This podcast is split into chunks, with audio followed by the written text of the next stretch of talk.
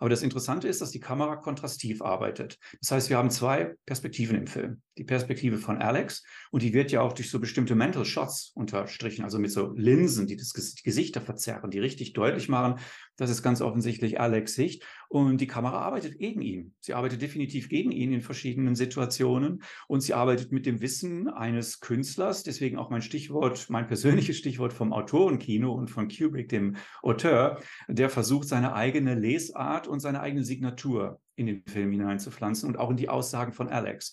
Und die beiden, die stehen unverbunden und unversöhnt bis zum Ende nebeneinander. Und ich glaube, das macht die Größe des Films wirklich extrem mit aus.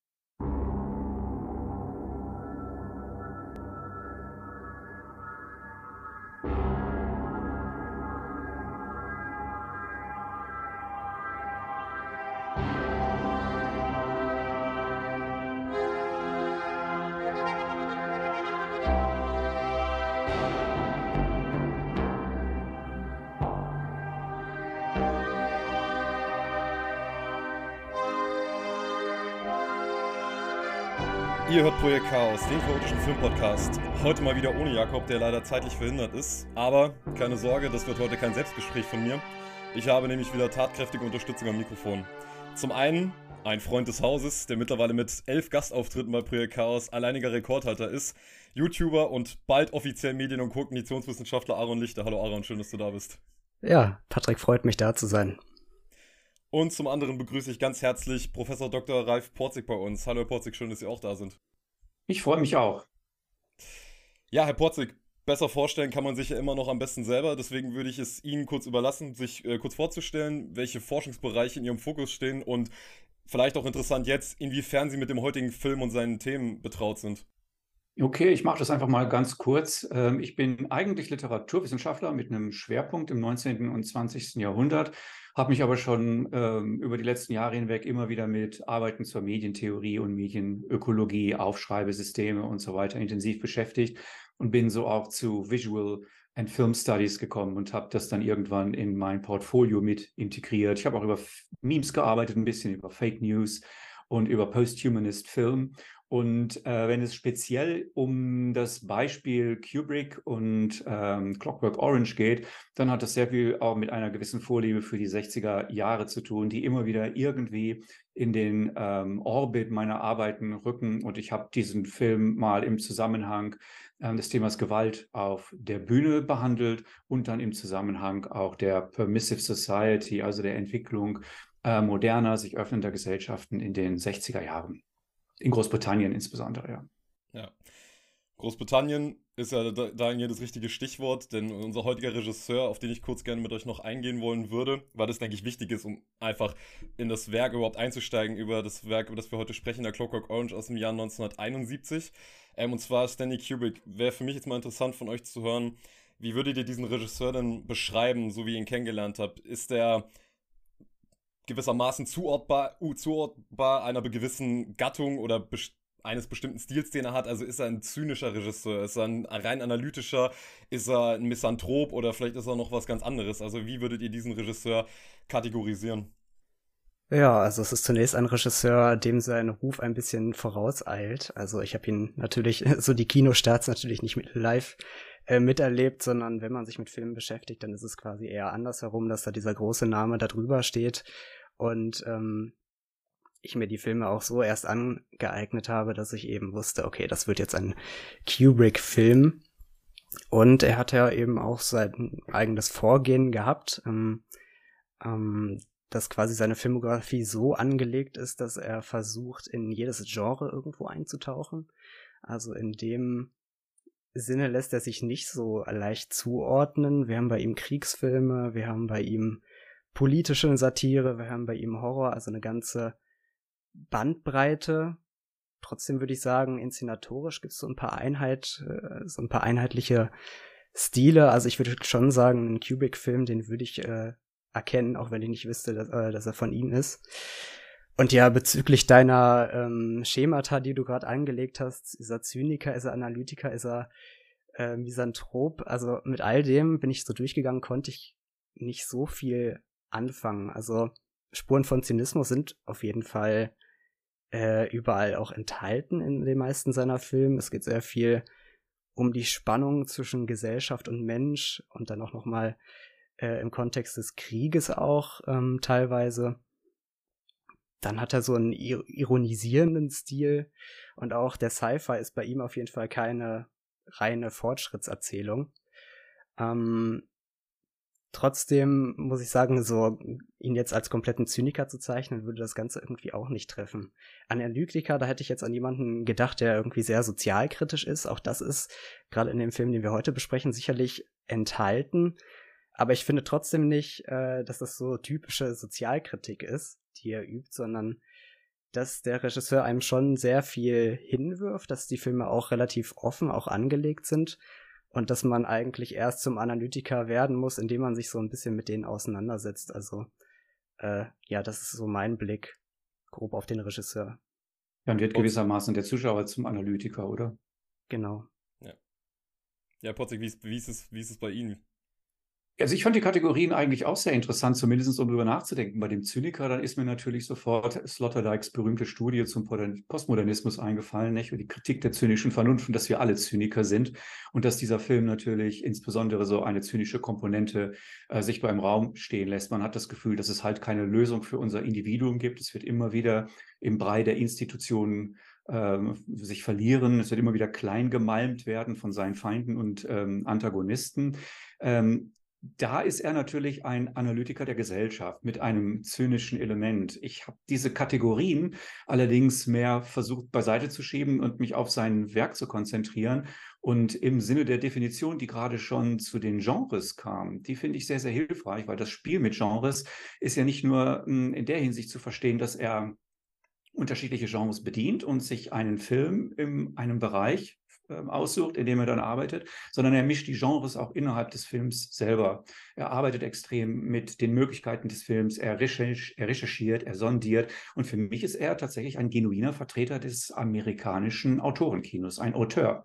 Ich sehe ihn mehr in der Tradition von Truffaut und von Godard, der tatsächlich versucht, dem Film einen Stempel aufzudrücken, nämlich den des Autors als eines Künstlers, des Filmerschaffenden, des Filmerzeugenden, der gewissermaßen dann hinter seinem Werk steht, wie in unserer westlichen heiligen Tradition der Autor hinter seinem Roman. Ist natürlich dann ein großes Problem beim Lesen und Analysieren, weil wir natürlich auch immer seine Kunst verstehen müssen, jenseits seines Lebens. Aber ich glaube, dass diese Aspekte eine relativ wichtige Rolle dabei spielen. Und die Frage mit dem, nach dem Zyniker, die finde ich unglaublich schwer zu beantworten, weil philosophisch, glaube ich, ist es sehr, sehr schwer, ihn nicht als Zyniker zu sehen. Ähm, aber wie gerade schon in dem Kommentar sichtbar wurde, ähm, ist es natürlich auch dem Zuschauer überlassen, sich die Frage zu stellen, inwieweit er seine ähm, Analyseinstrumente schärft und vielleicht Botschaften aus solchen Filmen herausnimmt, die positiver sind als die, die die Allgemeinheit sieht. Ja. Also ich würde auch erstmal einem zustimmen, was ihr gesagt habt. Also Kubrick ist sicherlich wahnsinnig schwer auf einen Begriff runterzubrechen, weil dazu ist er ja schlichtweg einfach zu vielschichtig. Ähm, ich habe die Fragen und diese Kategorien ja auch aufgemacht, auch um euch ein bisschen zu provozieren, damit ihr ein bisschen darauf reagieren müsst. Ähm, aber ich würde da gar nicht mehr so viel hinzufügen zu dem, was ihr jetzt gesagt habt, sondern würde vielleicht noch eine Eigenschaft, die ich unbedingt nennen wollte, wenn wir heute über Kubrick sprechen, die ich unbedingt angesprochen haben wollte, nämlich die Eigenschaft, die ich schon als Kontinuität in seinen Werken, so variabel sie sind, du hast es schon gesagt, Auron, er nimmt sich immer wieder neue Genres und führt die auch immer ganz woanders hin. Also das ist nicht nur, ich probiere mich mal an dem Genre und mache da mal ein Genre-Spiel daraus, sondern es geht immer auch darum, was hat dieses Genre bis jetzt gemacht und was hat dann noch keiner mitgemacht und wo kann ich das, an, an welche Grenzen kann ich es vielleicht führen. Und die Eigenschaft, die mir sehr aufgefallen ist in seinen Filmen, ähm, ist die, die ich auch in diesem Ausmaß, ehrlich gesagt, und in dieser Intensität eigentlich einmalig finde. Nämlich, dass ich da einen Regisseur habe, der, egal in welchem Setting wir uns befinden, sobald seine Filme beginnen, beschleicht einen sofort das Gefühl, dass hier irgendetwas ganz und gar nicht stimmt. Also, während halt andere Regisseure oft den Hang dazu haben, das Böse, das Unheimliche, das Gewalttätige oft als so einen skandalösen Einbruch in so eine gewisse Unschuld zu inszenieren, in der Leute den Verstand verlieren, von dunklen Begierden verführt werden, ist all das Frivole und Abgründige bei Kubrick ja eigentlich als Axiom gesetzt. Also man, man wundert sich ja fast schon eher, wenn in seinen Filmen Menschen mal unbescholten oder nett miteinander umgehen. Das wirkt eher fremd, als wenn die Leute sich gegenseitig mit einer Axt jagen. Aber diese Herangehensweise öffnet natürlich jetzt, was ihr schon, auch angesprochen habt, natürlich eine ganz andere analytische Möglichkeit, weil wenn ich mit, nicht mit diesem diagnostischen, therapeutischen Einhegungsbegriff an diese Filme rangehe, um mir dann die Frage stelle, oh, wie sind denn diese Leute jetzt so bösartig geworden? Oh, was, was ist da vielleicht in der Vergangenheit passiert oder so? Ähm, sondern man geht ja grundsätzlich in seinen Film davon aus, dass die Menschen immer kurz vor dem Wahnsinn stehen und dadurch lässt sich ja auch automatisch eine viel beißendere Gesellschaftsanalyse formulieren, wenn das Böse halt nicht mehr von außen kommt auf die und auf die funktionierenden Menschen einwirkt, sondern dieses Böse ist halt den Menschen inhärent. Und gleichzeitig, und da werden wir heute sicherlich nochmal drüber reden, ähm, wo wir gerade die Kategorien hatten, Zyniker, Analytiker, Misanthrop, ich finde auch, er ist ein großer Humorist. Also ich finde gleich gerade durch diese, diese Grundhaltung der Mensch, irgendwas mit dem Menschen stimmt nicht, gleichzeitig ergibt sich halt eben dadurch dann eben auch eine große Grundlage für Humor. Und unterm Strich würde ich trotzdem aber sagen, dass er mit Sicherheit irgendwo ein verächtlicher Analytiker ist. Also er guckt schon mit einer mit einem unglaublich sezierenden Blick auf das, was er dort versucht zu porträtieren. Ähm, und er führt sicherlich auch seine sehr symbolischen Figuren, die nicht viel Psychologie haben, auch mit bis zu einem gewissen Grad vor. Aber ich finde ehrlich gesagt auch, und da werden wir heute auch drüber sprechen, da steckt immer auch irgendwie so eine große Wärme und Zärtlichkeit, nicht nur für die Figuren, sondern auch immer diese Hoffnung spielt da immer eine Rolle, dass die, dass der diese Gesellschaft zwar irgendwo verachtet, aber gleichzeitig hofft er immer wieder, dass die Gesellschaft besser werden könnte. Und er verachtet insofern seine Figuren ja auch nicht, weil seine Figuren sind ja nie Erzeugnisse von sich selbst, sondern werden immer ganz klar in gesellschaftlichen Konstrukten verordnet. Und das ist, denke ich, schon irgendwo auch immer eine hoffnungsvolle Komponente in seinen Filmen drin ist, also dass praktisch durch die Analyse, die dann der Zuschauer dann selber machen muss, dass dann dadurch in irgendeiner Weise in ein produktiver Gedanke entsteht. Aber seine Filme sind trotzdem, glaube ich, nicht darauf ausgelegt, dass wir am Ende eine versöhnliche Lösung finden, sondern das ist tatsächlich ein Clashen der äh, Gegensätze, was einfach wehtun soll. Und ähm, das ist so ein bisschen das, wie ich ihn äh, einordnen würde. Und würde jetzt sagen, bevor wir dann jetzt gleich in den Film jetzt auch mal reinstarten und das Ganze, was wir gesagt haben, auf den Film anwenden, äh, gebe ich nochmal eine ganz kurze Inhaltsangabe. Aaron, ich weiß, du freust dich, dass jetzt wieder Inhaltsangaben jetzt, die, dass die jetzt kommen. Ja, dass ähm, wir nochmal äh, da wieder dran erinnert wird. genau, dass wir wieder dran erinnert wird, was in dem Film eigentlich passiert. Ähm, ich habe mir mal eine Inhaltsangabe von der Seite äh, Chip besorgt, weil ich dachte, damit die ist relativ kurz und bevor ich jetzt eine komplett überbordende Zusammenfassung selber schreibe, benutzen wir einfach mal die. Also danke an der Stelle. Also, ganz kurz, in einer dystopischen Zukunft erzählt Alex the Large, der Protagonist und Anführer einer Gruppe von jugendlichen Straftätern, die sich Droogs nennen, über die Ereignisse aus seinem Leben. Einem Leben, das sich ausschließlich um Gewaltorgien, Einbrüche und seine Leidenschaft für die Musik von Beethoven dreht. Im Rausch von mit Drogen versetzter Milch schlagen Alex und seine Droogs Pete, Georgie und Dim den Schriftsteller Frank Alexander zum Krüppel und vergewaltigen dessen Frau, die wenig später an den Folgen der Tat stirbt. Innerhalb der Gruppe zeigen sich ba bald Anspannungen, die Mitglieder wollten bei Überfällen mehr Geld bekommen und nicht mehr sich von Alex unterdrücken lassen. Alex löst diesen Konflikt mit äußerster Brutalität und das Machtverhältnis scheint wiederhergestellt. Bei einem weiteren Raubzug setzen die Droogs Alex mit einer Milchflasche außer Gefecht, nachdem er eine Frau mit einer Phallus-Skulptur erschlagen hat. Alex wird verhaftet und willigt ein, sich einer Aversionstherapie zu unterziehen, genannt Ludovico-Technik. Die amtierende Regierung setzt große Hoffnungen auf diese Methode zur Resozialisierung, nicht zuletzt, weil die Gefängnisse überfüllt sind. Nach zwei Wochen Therapie löst, bei, löst sich bei Alex alles, was ihm zuvor Freude und Begeisterung bereitete, nun schon allein bei dem Gedanken daran schmerzhafte Übelkeit aus. Selbst Beethoven verursacht als Nebeneffekt starke Schmerzen. Das wird als Therapieerfolg gewertet und so wird der zur Wehr- und Willenlosigkeit konditionierte Alex entlassen. Wieder in Freiheit tritt er auf seine, trifft auf seine vormaligen Opfer und Freunde, die ihn gemäß dem Altes, Testa Altes testamentarischen Auge um Zahn, um Zahn um Zahn dieselbe Gewalt zukommen lassen wird, wie er zuvor ihnen.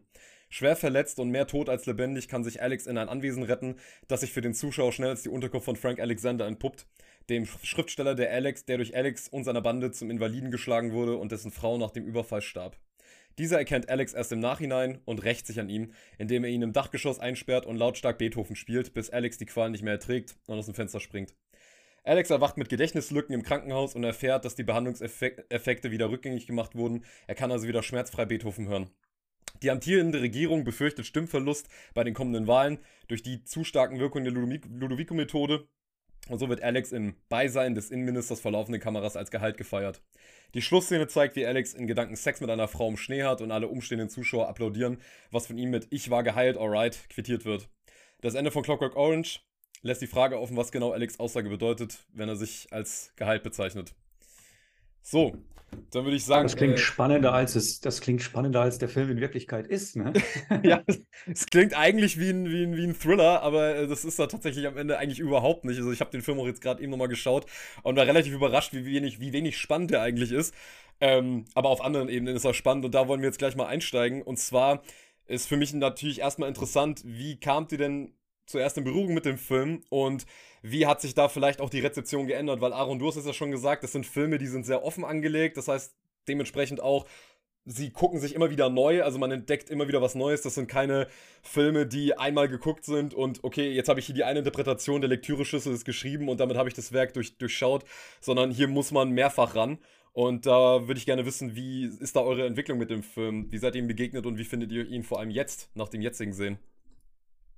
Tja, also ich habe ihn tatsächlich erst zweimal gesehen. Ich war allerdings damals nach der ersten Sichtung schon sehr begeistert von dem Film. Also ähm, ich tue mich bei anderen Kubrick-Filmen schon sehr schwer, gerade die doch ein bisschen, noch mal ein bisschen abstrakter sind, wie zum Beispiel 2001 und fand eigentlich hier in A Clockwork Orange ist er so ein bisschen wieder auf den, äh, auf den Boden gekommen. Also da äh, gab's ähm, zumindest viel, womit ich gedanklich ein bisschen äh, einfacher arbeiten konnte. Und ähm, ja, wir haben es vorhin, du hast gerade schon gesagt, Patrick, ähm, Kubrick entlässt einen meistens eher mit Bauchschmerzen äh, aus dem Film oder und mit einem Rätsel fast schon. Ähm, oder sagen wir, man muss äh, sehr viel noch über diese Filme nachdenken. Und so war das eben auch schon von Anfang an bei mir bei Clockwork Orange. Also ich finde, der Film legt ganz schön den äh, Finger in die Wunde bei einigen Themen.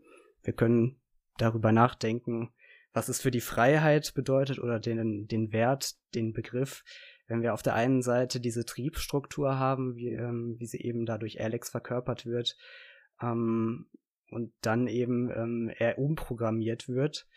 Ähm, da können wir über den freien Willen nachdenken. Dann das Thema, was ist Kultur und was ist Geschmack, hat sich mir schon damals sehr aufgedrängt gehabt, wo wir ja auch einmal die Gegenüberstellung einer Hochkultur haben, die irgendwie ähm, das Sexuelle zwar in sich aufgenommen hat mit diesen ähm, Phallus-Statuen etc., allerdings ähm, ja den Sex selbst ja doch eher verbannt hat und ähm, das bleibt eben so perversen überlassen wie dem Alex und seiner Crew, die ja anscheinend rumlaufen und laufend Personen vergewaltigen.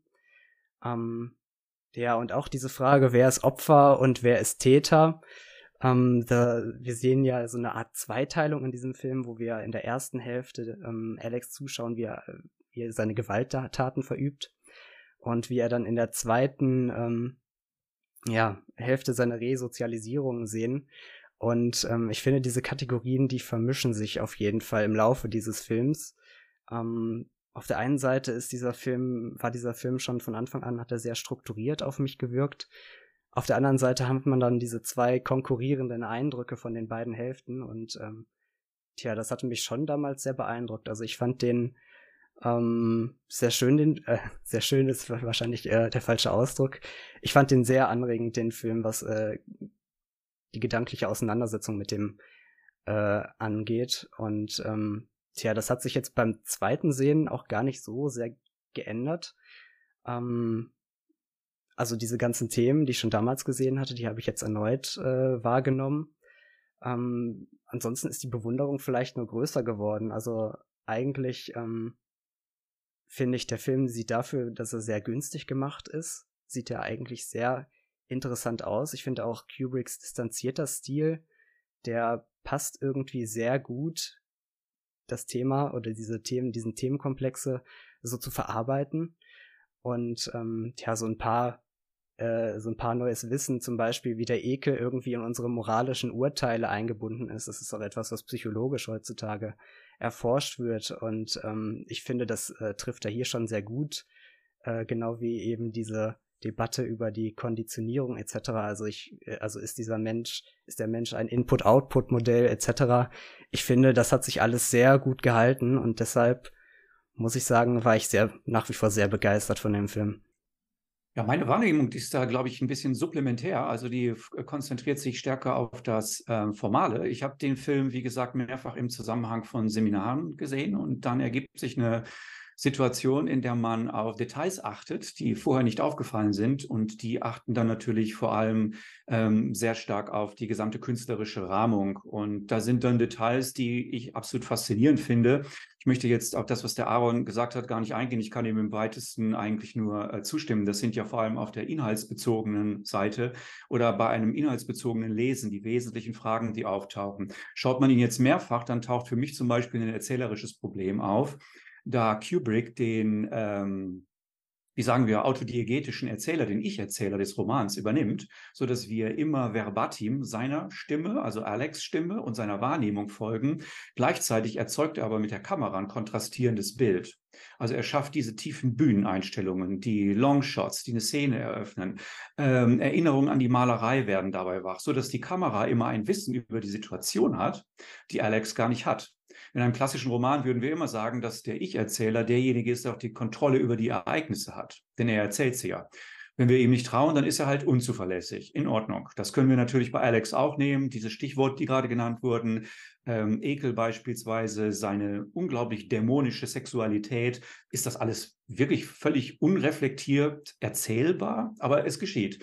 Wir können also uns die Frage stellen, wie weit wir da in die Unzuverlässigkeit hineingehen wollen das wird wahrscheinlich der Zuschauer auch für sich ähm, von Fall zu Fall unterschiedlich bewerten. Aber das Interessante ist, dass die Kamera kontrastiv arbeitet. Das heißt, wir haben zwei Perspektiven im Film. Die Perspektive von Alex und die wird ja auch durch so bestimmte Mental Shots unterstrichen, also mit so Linsen, die das Gesichter verzerren, die richtig deutlich machen, das ist ganz offensichtlich Alex Sicht. Und die Kamera arbeitet gegen ihn. Sie arbeitet definitiv gegen ihn in verschiedenen Situationen. Und sie arbeitet mit dem Wissen eines Künstlers. Deswegen auch mein Stichwort, mein persönliches Stichwort vom Autorenkino und von Kubrick, dem Auteur, der versucht, seine eigene Lesart und seine eigene Signatur in den Film hineinzupflanzen und auch in die Aussagen von Alex. Und die beiden, die stehen unverbunden und unversöhnt bis zum Ende nebeneinander. Und ich glaube, das macht die Größe des Films wirklich extrem mit aus.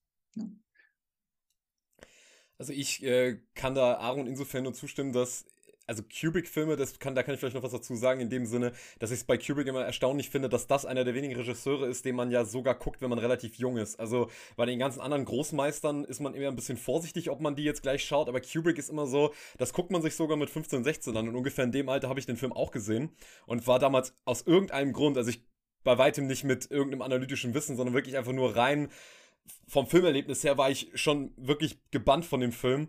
Hab den dann aber noch mal vor drei Jahren das letzte Mal dann wieder gesehen und muss ehrlich sagen, ich hatte ihn ein bisschen besser in Erinnerung. Also jetzt kommt der erste Dissens, denn ich finde ehrlich gesagt, wenn ich ihn jetzt nur rein filmisch betrachte, finde ich ihn gar nicht so spannend, wie er analytisch ist. Also ich glaube, analytisch ist das mehr oder weniger ein Sprühwürfel, aus der unglaublich viel zu machen ist.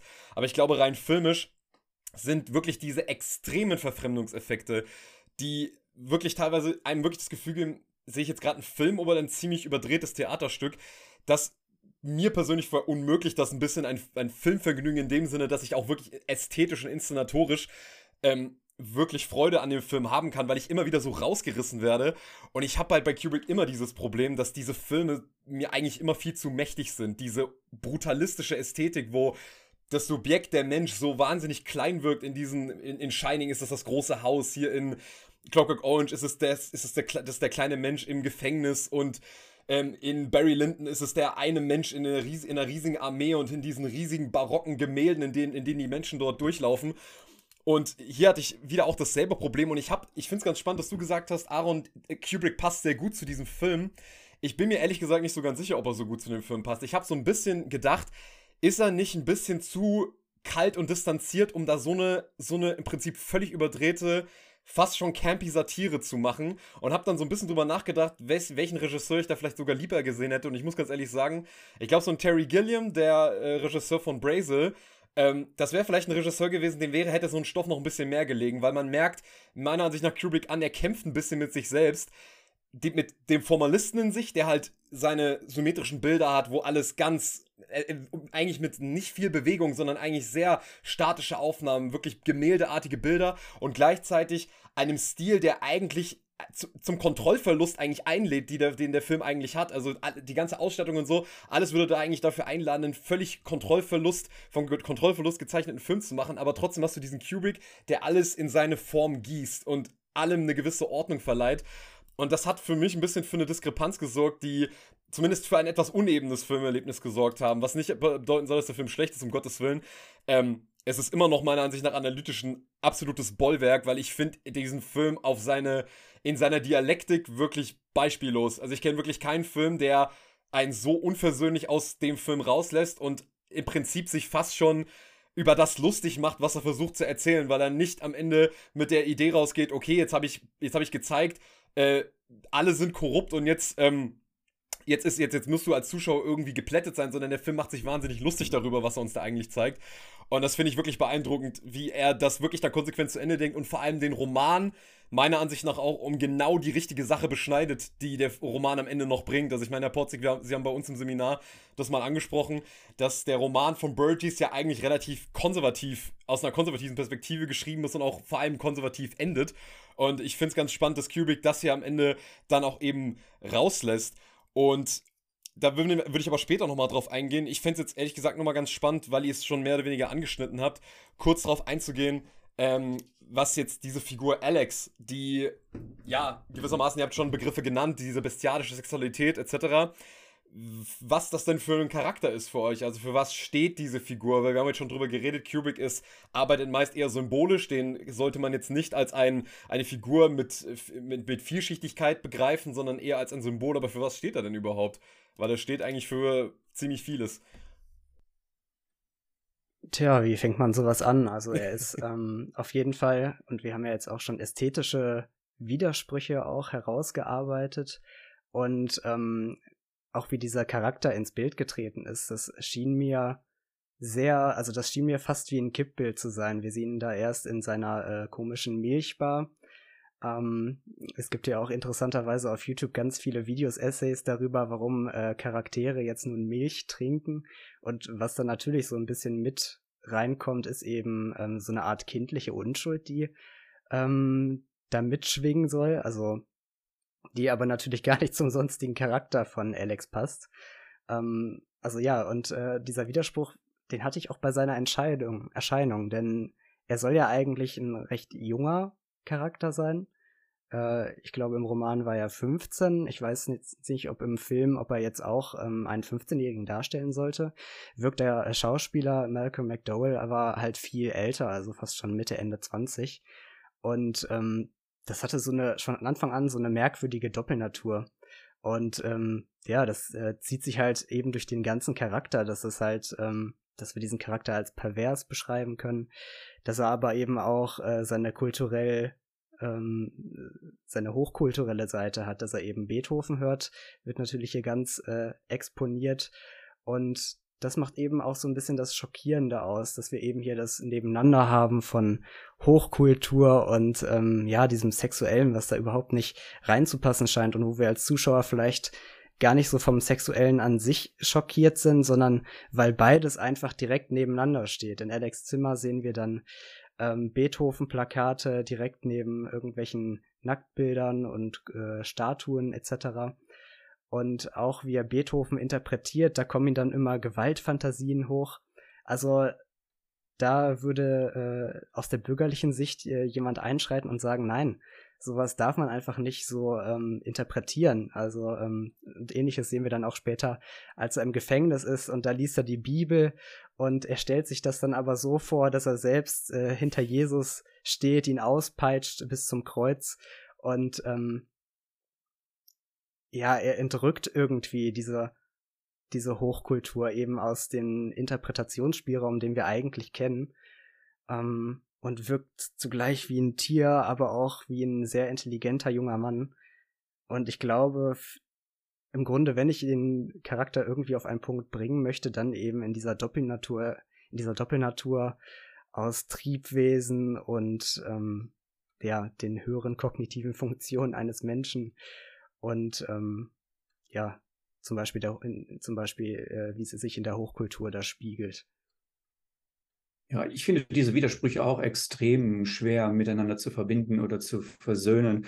Ähm, ich sehe ihn nicht nur als Figur, das habe ich ja schon am Anfang gesagt, sondern auch als Erzähler. Ich glaube, das sind zwei wichtige Elemente, die man versuchen muss, auch mit dem Auge zu behalten. Er erzählt ja retrospektiv. Das heißt, er hätte eigentlich die Möglichkeit zu reflektieren, was sind, die wir auf der Bühne sozusagen erleben oder wie sie ihn ähm, über die Jahre hinweg vielleicht zu einer anderen äh, Reflexion oder zu anderen Ergebnissen verschafft haben. Also das ist der eine Aspekt und der andere, den würde ich auch ein bisschen ideologisch einordnen, weil ja Kubrick auch Amerikaner ist. Vielleicht äh, mache ich da, ähm, vielleicht werfe ich mein Netz da ein bisschen zu weit aus. Aber ich glaube, es hat auch sehr viel damit zu tun, dass er eine Vorstellung von Individualität pflegt, die definitiv auch im Gegensatz zu dem Roman, den, äh, der jetzt eben schon erwähnt wurde, nicht bürgerlich ist ne, und nicht liberal, sondern vielmehr das Individuum als eine dämonische, diabolische Kraft sieht, die sich versucht, aus bestimmten kulturellen Zusammenhängen zu lösen, vor allem aus der Intellektualisierung der Kultur. Ich finde, das ist ein unglaublich amerikanischer Anspruch, nicht, dass das Individuum jede Art von Gesetz, äh, von Ordnung, von Systematik als Beschränkung erfährt. Und die aggressivste und gleichzeitig prägnanteste und einschlägigste Form diesen Wunsch nach Selbstfreisetzung auszudrücken, ist natürlich durch Gewalt. Also Gewalt ist nur eine Metapher, meiner Ansicht nach. Die hat hier gar nicht so viel zu suchen im Sinne einer inhaltistischen Deutung, sondern ist eine Metapher für ein Individuum, was völlig frei ist von Bindungen. Alex soll frei sein von Bindungen, deswegen reflektiert er seine Beschädigungen auch überhaupt nicht. Und das Interessante ist, dass die Kamera ihn in dieser Hinsicht zum Beispiel unterstützt, weil sie das Bild selber ästhetisiert. Die Gewalt wird ästhetisiert, die Art und Weise, wie er in die einzelnen Handlungsräume eindrückt, wird ästhetisiert. Somit kann man ihn als Figur eigentlich höchstens als einen Akteur in einem größeren Ganzen sehen. Und da hat natürlich dann die Inszenierung des Bildes ähm, ein gewichtiges Wörtchen mitzureden. Also das würde ich zumindest betonen wollen dabei. Finde ich, schon sehr äh, interessante Punkte, die ihr ansprecht. Also, ich meine, die offensichtlichste Analyse dieses Charakters und die ist wahrscheinlich auch die uninteressanteste, ist halt diese klassisch freudianische Lesweise, wie haben wir irgendwie das fleischgewordene Es und dem halt völlig das Ich und das Über-Ich ab, äh, abhanden gekommen ist und der das halt völlig auslebt und einer der entscheidenden Sätze von Freud bezüglich des Es ist ja, dass das Es e-, egoistisch libidinös ist und deswegen gesellschaftlich untragbar. Und das sehen wir hier in seiner ganzen Tragweite, dass ein Mensch, der das völlig ausleben würde, einfach ein unglaubliche, unglaublicher Gewalttäter und wahnsinnig untragbar für jeden Menschen in seinem Umfeld ist. Aber deswegen ist es ja egoistisch libidinös. Das ist hier Lust und Genießen um jeden Preis. Und ich glaube aber, die, was wirklich spannend ist an diesem Film, ist halt eben das, wo ich auch äh, ganz spannend fand, dass das auch genauso in dem Roman auch drin war dass halt eben diese Frage sofort natürlich in uns aufkommt, weil wir das auch gewohnt sind aus sämtlicher Literatur, wir sind es aus Belletristik gewohnt, aus was vielleicht auch Kriminalbelletristik, dass der Wahnsinnige, der Gewalttäter, der Verrückte, der muss ja irgendeinen Grund haben dafür. Der muss ja irgendeine Geschichte haben, der muss ja in irgendeiner Weise, muss man diese Gewalttätigkeit doch irgendwie herleiten können. Und da gibt es ja auch die Szene, wo der Sozialarbeiter zu ihm sagt, wir forschen hier seit Jahrhunderten an euch Jungs und wir kommen einfach nicht darauf, was ist eigentlich mit euch los? Ähm, ist der Teufel bei euch reingekommen und es gibt ja diesen schönen Satz von Karl Kraus, der Teufel ist sehr optimistisch, wenn er glaubt, er könnte die Menschen schlechter machen. Und ich finde das sehr beachtlich, wie der Film das wirklich vollkommen ablehnt, dass hier also, dass diese Figur in irgendeiner Weise irgendein psychisches Problem hat. Ganz im Gegenteil, diese Figur wird ja eigentlich fast schon als psychisch gesund dargestellt, während alle anderen Menschen in diesem Film, diese unglaublich verklemmten Bürokraten, alle sind wahnsinnige Karikaturen, wirken unfassbar triebgehemmt, als würde da jede Sekunde irgendeine Gewalt aus ihnen selber rausbrechen. Also, bestes Beispiel dieser Sozialarbeiter, der immer so wirkt, als würde er gleich implodieren und dann äh, diesen Moment hat, wo er Alex in den Schritt reingreift und da immer so eine Mischung aus unterdrückten Gewaltfantasien, gleichzeitig unterdrückter Sexualität immer eine Rolle spielen. Aber der Film versucht diese Gewalttätigkeit auf jeden Fall nicht psychologisch zu, begründen, zu begründen sondern das ist halt einfach in voller Gänze radikal ausgelebtes äh, kindliches Triebleben und es ist ein völlig glücklicher Zustand und diese ähm, Gesellschaft ist eigentlich immer nur diese Moralinstanz, die das versucht, wie Sie schon gesagt haben, Herr Porzig, da ist das Individuum, was sich selbst entfalten will, ausleben will und die Gesellschaft sagt, nee, das geht nicht. Du kannst das nicht machen. Wir müssen dir deine Grenzen setzen. Und diese Grenzen sind natürlich, und das wird im Film immer deutlicher, die sind völlig willkürlich natürlich gesetzt. Also wo setzen wir dann da die Grenze? Und was ich wirklich extrem spannend fand, was du jetzt schon angesprochen hast, Aaron, weil das ist eigentlich, glaube ich, auch der interessant, der wirklich beunruhigendste Aspekt an dieser Figur, dass wir es eben nicht mit Jugendlichen zu tun haben, die jetzt klassisch aus der Unterschicht kommen, weil wir ja häufig bei jugendlichen Figuren, die aggressiv sind, wir denken jetzt an so einen Film wie La Haine, das sind ähm, Jugendliche aus prekären Verhältnissen und wir können uns sofort erklären, aha, okay, Armut macht gewalttätig, alles klar, Kausalkette geschlossen, äh, Film erklärt. Aber diese Jugendliche ist nicht wirklich aus der Unterschicht und diese Jugendlichen sind ja auch nicht wirklich aggressiv. Also es ist, ja, es ist ja nicht wirklich so, dass wir da bluttriefende Jugendliche haben, die irgendeinen Hass ausleben, sondern das ist ja wirklich reiner Spaß. Das ist reine libidinöser Spaß, den sie an der Gewalt haben. Und diese, man hat die, dass man so eine Freude an dieser Barbarei hat, das wird, wie du schon gesagt hast, Aaron, so toll kontrastiert mit dieser Liebe zur Hochkultur. Und ich würde noch einen Aspekt mit reinbringen, dieser Hang zum, zum Dandytum mit seiner auffälligen Kleidung. Also auch seinem Hass für das Eklige, also dass er diesen Obdachlosen verprügelt und wenn er dann sagt, ja, ich habe schon immer solche alten Penner gehasst, die dort rumliegen und stinken und ihren, ihren, ihren, ihren Mist dort sinken. Also dieser, dieses einerseits total versnobte, eben Dandyhafte und das, dieser Hass auf alles Unästhetische, wie beispielsweise bei dem Obdachlosen und trotzdem ist er ja bis zu einem gewissen Grad doch irgendwie auf der anderen Seite so ein Camp-Dandy, weil er ja trotzdem das Frivole liebt und, amüsi und er amüsiert sich ja trotzdem gern auf eine sehr frivole Weise. Und das fand ich eine ganz spannende Komponente. Und über das Campige an dem Film sprechen wir dann sowieso noch mal ein bisschen ausführlicher, weil ich finde, das ist tatsächlich ein Film, wo äh, Susan Sonntags Camp-Theorie viel helfen kann, um, um ein bisschen was zu entschlüsseln, was in dem Film drin ist. Aber dieser Charakter, wie ich schon gesagt habe, ist wirklich eine wandelnde Irritation, weil es halt überhaupt keine soziologische, geschweige denn psychologische Schlussfolgerung gibt, die irgendeine Erklärung liefert und deswegen ist diese Figur halt eben so radikal zu lesen. Der Film ist natürlich, wenn ich das noch hinzufügen darf, in, in einem Satz auch äh, meiner Ansicht nach äh, historisch, also auch als ein utopischer Film, weil es ja auch darum ging, dass es eigentlich eine Dystopie ist, formal oder genretypische Dystopie ist, eigentlich gar nicht lokalisierbar. Ich finde, der ist überhaupt nicht situiert. Ich finde auch zum Beispiel äh, die Art und Weise, wie der Müll auf den Straßen liegt, das sieht so künstlich und unecht aus. Also da könnte man wirklich mehr dran arbeiten. Das sieht aus wie eine vorbereitete Bühnensituation, wo das die Zuschauer auch nicht stört. Ganz offensichtlich wird hier am Bild auch ein bisschen so gedreht, dass das Irreale in den Vordergrund geschoben wird. Und das Traumhafte, das hat Kubrick ja selber betont. Er hat sich witzigerweise sehr früh in einem Interview ja auch dafür ausgesprochen, Alex als eine Art ähm, Verkörperung des Es zu sehen und ähm, die traumhaften Elemente des Films bitte nicht zu vernachlässigen. Aber die Form, in der diese Figur da in den Film eingesetzt wird, die finde ich dann schon bemerkenswert wichtig, gerade mit dem Blick auf den Dandy und das Dekadente als eine Spielform und auch als eine Ausdrucksform des Films, die immer wieder sichtbar wird. Also wirklich richtig auch im Sinne eines äh, genrespezifischen Milieus, was seit dem 19. Jahrhundert sich immer wieder Bahn bricht, wenn es um regressive Tendenzen, regressive Wünsche und auch Darstellungsformen geht finde ich faszinierend gemacht eigentlich. Denn das ist ein bisschen die Provokation des Zuschauers, doch mehr als die Moral. Ne? Ich weiß nicht. Da, da, würde ich vielleicht noch kurz darauf eingehen, was Sie gerade gesagt haben, ähm, Herr Porzig. Und zwar ähm, habe ich da heute kurz in einem, in einem, in einem Buch was nachgelesen. Und zwar äh, heißt das Buch Literatur und Pop von Moritz Basler. Und da hat er darüber geschrieben, da ging es nämlich um die Camp-Theorie von Susan Sonntag. Und da hat er eben gesagt, ähm, dass ja auch ein Teil des Camps ist, dass die Ar Arbitrarität von gesellschaftlichen Zuständen deutlich wird. Und das koppelt sich eigentlich ganz gut mit dem, was Sie gerade gesagt haben. Durch diese Kulissenhaftigkeit wird uns ja auch sehr deutlich, wie arbiträr diese gesellschaftlichen Zustände sind. Also ich meine, gerade darum geht es ja in diesem Film. Wer hat hier eigentlich die moralische Hoheit? Wer kann entscheiden, was hat die Gesellschaft zu sein? Und da ist es halt sehr passend, dass hier alles sowas extrem Theatrales hat. Also jetzt nicht nur im Schauspiel, sondern wie Sie gesagt haben, die Kulissen wirken so wahnsinnig irreal und so auch, auch die Wohnungen, wo die Leute leben, also man kann ja gar nicht glauben, dass da wirklich ein Mensch leben soll. Das ist alles so campy aufgeladen. Ähm, und man muss fairerweise sagen, man kann wahnsinnig viel Spaß haben auch mit diesen Kulissen. Also es sieht halt alles so absolut lächerlich aus.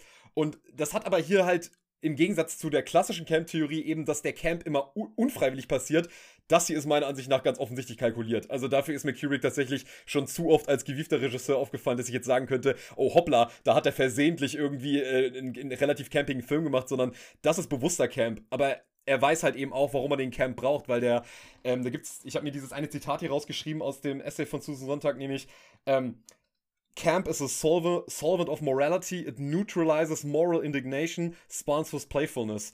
Und ich glaube, wenn es hier um den Film um irgendwas geht, dann um einen sehr spielerischen Umgang mit jeglicher Form von Moral und gesellschaftlicher Hoheit. Ähm, und auch eben, dass sich Kubrick für so eine Art von Ästhetik entscheidet, hängt natürlich auch damit zusammen, dass er ja selber keinen moralistischen Blick auf das ganze Geschehen einnehmen will. Also er will ja nicht selber das werden, was er kritisiert, nämlich praktisch der Kampf um die moralische Hoheit. Also wir haben da die linken die, die, die, die, die linken Aktivisten, die versuchen, ihre Moral irgendwie durchzusetzen, indem sie ihn als, ähm, als, als Mittel zum Zweck benutzen. Da hat man auf der anderen Seite die relativ reaktionäre Regierung, die halt ihre Ideologie als Moral durchsetzen will. Und dieser Camp-Stil, dadurch, dass man auch sehr viel Spaß haben kann mit dem, teilweise mit diesem Wahnsinn, den man dort sieht, in diesem Quatsch, ähm, ist der Film dahingehend wirklich so wahnsinnig schön moralfrei, weil er eben sehr viel spielt damit. Das wollte ich jetzt nur noch mal ähm, erwähnt haben, aber wir haben jetzt schon gerade ähm, an, angesprochen, so, was ist das hier eigentlich? Also, wie Sie schon gesagt haben, Herr Potzig, wo ist das eigentlich situiert? Und ehrlich gesagt, das ist auch die Frage, die mich bei diesem Film wirklich am meisten beschäftigt hat was ist das überhaupt für eine Gesellschaft hier? Mir ist nämlich nie klar geworden, was er hier eigentlich versucht für eine Dystopie, respektive Utopie bis zu einem gewissen Grad irgendwie darzustellen. Also wir haben zwischen Penisskulpturen, einem Disziplinarregime, gewalttätigen Jugendbanden und eben diesen vermüllten Wohnvierteln. Was wird denn in euren Augen hier für eine Gesellschaft porträtiert? Kann man die auf eine Sache runterbrechen? Wahrscheinlich nicht. Aber was für Kontraste treffen wir aufeinander? Also was soll das überhaupt hier sein? Also da fand ich auch die Entwicklung eigentlich im Laufe des, äh, des Schauprozesses dann eigentlich auch ganz schön, weil ich dann am Anfang sehen wir eben, wie dieser Obdachlose auch verprügelt wird. Wir sehen dann Vergewaltigungen im verlassenen Casino etc. Und ähm, der Obdachlose spricht es da schon aus, ja, die jungen Leute, die trampeln hier auf den Alten herum. Ähm, also es wird also eigentlich ist das ja erstmal so ein stereotypes Bild einer moralbefreiten Jugend, einer verrohten äh, Welt, ähm, ja, bei den Leuten im jungen Alter. Da dachte ich auch erstmal, ja, jetzt hat Kubrick so ein bisschen den inneren Boomer vielleicht ähm, ausgepackt. Ähm, aber als es dann ja um das Gegenteil geht, ähm, um die Polizei, die eben doch für Recht und Ordnung äh, sorgen sollte, dann sehen wir dann den ersten Auftritt eines Polizisten, äh, der dem Alex dann zu Hause auflungert, ähm, weil er äh, gerade am Schulschwänzen ist. Und dann sagt er so, ja, deine Mutter hat mir schon den Schlüssel gegeben, ich bin ja reingekommen. Und auch das wirkt von Anfang an so unglaublich lächerlich ähm, und auch gleichzeitig ähm, natürlich auch totalitär, dass der Polizist da einfach äh, bei ihm zu Hause auftaucht, dann haut er ihm noch in die Eier und man fragt sich einfach, ach krass, hier gibt es ähm, das ist, ähm, also es gibt hier irgendwie keine Personengruppe irgendwie, die nicht irgendwie ihr Fett wegbekommt und ähm, oder es wird keine irgendwie besonders äh, hervorgehoben, ähm, äh, favorisiert. Alle sind irgendwie ziemlich am Arsch, sowohl die, die bürokratisch einfach komplett durchstrukturiert sind, als auch eben diese Gewalttäter. Ähm, genau. Ja. Ja, ich kann mich dem eigentlich äh, nur anschließen. Ich sagte ja schon, ich sehe diesen Film nicht als einen Film an, der spezifisch situiert ist in einer bestimmten Epoche. Das Stichwort von der Permissive Society macht natürlich insofern Sinn, weil sowohl in Großbritannien wie auch in den USA und in Teilen Europas natürlich sehr darüber nachgedacht wurde, wie sich ähm, Jugendbewegungen in den 60er, 70er Jahren selber freisetzten, auf Freizügigkeit ähm, ähm, pochten bis hin zur totalen Entfesselung oder es wurde als Entfesselung von einer älteren Generation wahrgenommen und sollte dann entsprechend natürlich dann auch wieder kanalisiert werden. Man kann also natürlich aus jeder x-beliebigen sozialen Lage der 60er Jahre in Europa oder in den Vereinigten Staaten extrapolieren in eine Zukunft, die dann so in ihren Extremformen wäre. Das Problem ist nur, wir sehen tatsächlich, die Beispiele von Aaron machen das schon deutlich, wir sehen die Struktur dahinter nicht, wir sehen das System im Foucault'schen Sinne nicht. Und wer sind eigentlich die agierenden Kräfte? Was sind eigentlich die herrschenden Gesetze? Kann man diesen Gesetzen glauben? Wenn die beiden ehemaligen Droogs von ihm ihn aufgreifen und verprügeln, wird an ähm, einer Stelle mal kurz ihre Nummer auf der Uniform sichtbar. Und der eine hat die Nummer 667 und der andere hat die Nummer 665. Und da äh, äh, Alex selber mal zu den Droogs gehörte, fällt auf ihn quasi automatisch die Nummer 666. Das heißt, ich finde es hochinteressant als kleines Detail im Dekor zu beobachten, wie hier plötzlich ein äh, religiös-magisches Element in den Film zurückgeholt wird und die Tatsache, dass Polizeigewalt überall existiert auf der Welt und auch hier sehr in seiner Rohheit dargestellt wird, wird plötzlich ins Metaphysische abgehoben, als seien die beiden ähm, irgendwelche Werkzeuge oder Emissäre des Teufels, um äh, eine Art von Rache an Alex auszuagieren. Das heißt, wir haben nie die Möglichkeit, den soziologischen Hintergrund wirklich ähm, absolut fehlerfrei zu rekonstruieren und uns zu sagen, das ist eine lineare oder kausale Entwicklung von Zusammenhängen, die zu diesem logischen Ende führen müssen. Es gibt immer wieder diese Ausbrüche ins Ästhetische, ins Künstlerische, ins Metaphysische, die uns äh, es sehr schwer machen, den Film auf einer Ebene zu lesen. Und das macht ihn meiner Ansicht nach ästhetisch. Und das, das Wort fiel bisher relativ wenig, weil wir viel über Analyse und Inhalt gesprochen haben, aber es macht ihn ästhetisch so bemerkenswert. Und das glaube ich, das meinte ich auch, wenn ich von seiner Größe gesprochen habe, weil gleich das verständliche Gegenargument kommt, ich fühle mich gar nicht so unterhalten durch den Film, denn die Ästhetik ist eigentlich die Provokation immer wieder. Also ich meine, wir haben da auch jetzt schon einiges angesprochen. Wir sind uns ja sicherlich einig, das ist äh, sicherlich eine Gesellschaftsdarstellung, die sehr viel von, ähm, also von Satire, ich würde da auch wieder sagen, es geht schon wieder ins Camphafte. Ähm, aber das Interessante ist halt, was ich so, was ich so interessant finde, obwohl das, wie du schon gesagt hast, Aaron sehr totalitär rüberkommt. Ähm, ich glaube, ich, Kubrick tut hier sehr gut daran, jetzt nicht so 1984-mäßig so einen absolut brutalen, äh, stalinistischen äh, äh, ja, so Bestrafungsstaat zu zeigen, bei dem uns irgendwie ein Schauer über den Rücken laufen soll. Also ich glaube, der, der Humor ist hier die einzige, der einzige Weg, überhaupt zur Analyse zu gelangen, weil ich glaube, wenn man hier jetzt anfangen würde, ähm, irgendwie einen so einen absolut ruchlosen, bürokratischen Staat zu zeigen, da fehlt halt einfach der Humor. Und wie Sie äh, jetzt schon gesagt haben, Herr Porzig, ähm, da ist ja bis zu einem gewissen Grad, muss man sagen, also ich habe jetzt zum Beispiel auch bis bei dem Bürokratischen so ein bisschen auch an Kafka denken müssen und dieses Bürokratische, das ist ja auch wieder so eine Sache, die Leute, die sich mit eben einem totalitären bürokratischen Staat auseinandergesetzt haben, da ist auch immer der Humor eine ganz wichtige, spielt eine ganz wichtige Rolle. Also wie lächerlich ist das eigentlich alles, was wir hier gerade sehen? Und ähm, hier finde ich es ganz bemerkenswert, um nochmal auf den Punkt aufzugreifen, den Aaron vorhin gesagt hat, wie diese weil das war nämlich etwas, das im Buch nämlich nicht mit drin war, nämlich dieses Sexualität, die so kulturell arriviert ist und man so ein bisschen das Gefühl hat, die Sexualität wird derart exponiert und im Prinzip so komplett entweiht, also in, in jeglicher Erotik entweiht, ist es halt wirklich einfach nur, also ich meine, wenn man diese Bilder an den Wänden sieht, da werden ständig Geschlechtsteile ganz, ganz aggressiv direkt äh, vom, in dem Bild eingefangen.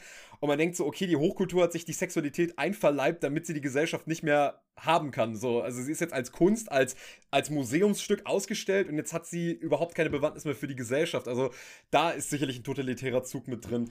Und ich glaube, was hier vielleicht noch ganz interessant zu sehen ist, ist halt eben, ich, ich, ich liebe diese Wechselhaftigkeit der Moral, wie sie in dem Film dargestellt wird. Also wie gerade gerade an diesen beiden Droogs ist es sehr gut erkennbar, dass genau diese Typen, genau diese Schlägertypen für einen äh, Polizeistaat oder mehr oder weniger Polizeistaat, dass das natürlich Leute sind, die sozusagen von heute auf morgen ehrbare Bürger werden können, weil ähm, solche Typen brauchst du halt immer, die halt bereit sind, einfach nur Befehle auszuführen, was sie bei Alex ja auch schon gemacht haben und die einfach ähm, diese Polizeigewalt eben aus führen. Das fand ich, finde ich wirklich immer wahnsinnig spannend, bei dem Film zu beobachten. Und ich glaube, hier ist zumindest auch wieder eine ideologisch spannende Sache zu beobachten, nämlich, dass Ideologie eigentlich immer mit seinem Gegenteil funktioniert. Also Zizek bringt immer beim Thema Ideologie immer dieses Beispiel aus der NS-Zeit, nämlich die Ideologie in der NS-Zeit verkündete ja, jetzt ist Schluss mit der Dekadenz, jetzt ist wieder Tugend und Ehre, die an, die an der Tagesordnung ist. Und ironischerweise wurde gerade genau unter diesem Deckmantel wurde das dadurch hergestellt, dass dann auf einmal erlaubt war, all diese perversen Gelüste in Form von Morden, Vergewaltigungen und Foltern und Massenvernichtung auszuleben. Und ich meine, sowas ähnliches sehen wir ja hier auch. Also wir haben hier eine Gesellschaft, die versucht, irgendwie eine Moral einzutrichtern, aber auch eben, wie das, wie der Name Uhrwerk Orange schon sagt, eigentlich Menschen wie Uhrwerke funktionieren zu lassen. Auf der anderen Seite funktioniert das alles mit ultradragonischen Methoden. Ähm, die dann im Prinzip die Erlaubnis geben, naja, es ist ja eben alles im Sinne der, des Guten der Gesellschaft. Also Sie haben ja schon Foucault erwähnt, also ich war da sehr an äh, Foucaults Idee von einem Disziplinarregime erinnert, also dass im Prinzip die Disziplin nicht mehr als Folter an sich, sondern es geht hier wirklich um Resozialisierung, wenn der Mensch gequält wird. Ähm, dass das hier im Prinzip dadurch gedeckmantelt wird, dass man sagt, ja, der, der Proband hat sich ja selber entschieden für die Logodovico-Methode. Das hat er ja freiwillig gemacht. Dabei ist es natürlich nur eine Scheinwahl, weil 14 Jahre Gefängnis oder eben die Lodovico-Methode machen, die Wahl ist, glaube ich, relativ einfach. Und das finde ich wirklich an und für sich das Bemerkenswerteste hier, wie Kubrick eben wirklich diese extreme Wechselhaftigkeit von Moral und Regeln an eine Gesellschaft, wie sehr sie mit Machtinteressen immer gekoppelt sind und dass es immer nur, dass es, dass es halt eben in dahingehend, und das ist wahrscheinlich aber auch ein sehr abgegriffenes Motiv, ähm, wie sehr, wie sehr diese, äh, diese Funktionalität von der Moral halt eben äh, ausstellt.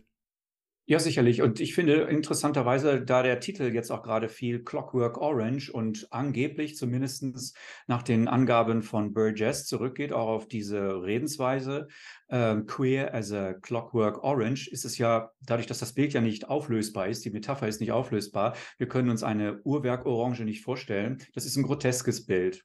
Und ich finde es eine wunderschöne Metonymie für den gesamten Bild, äh, für den gesamten Film mit Blick auf das, was jetzt gerade gesagt wurde. Was so verstörend ist für die Zuschauer, ist, dass das nicht in eine Ordnung auflösbar ist, nicht ins Komische und auch nicht ins Ernsthafte zum Beispiel. Genauso wie die Clockwork Orange. Man kann eine Uhr, Entschuldigung, man kann eine Orange nicht aufziehen. Das ist ein groteskes Bild. Hier werden zwei Ordnungen vermischt, die nicht zusammengehören. Das ist eine Ureigenschaft des Grotesken und das macht der Film die ganze Zeit.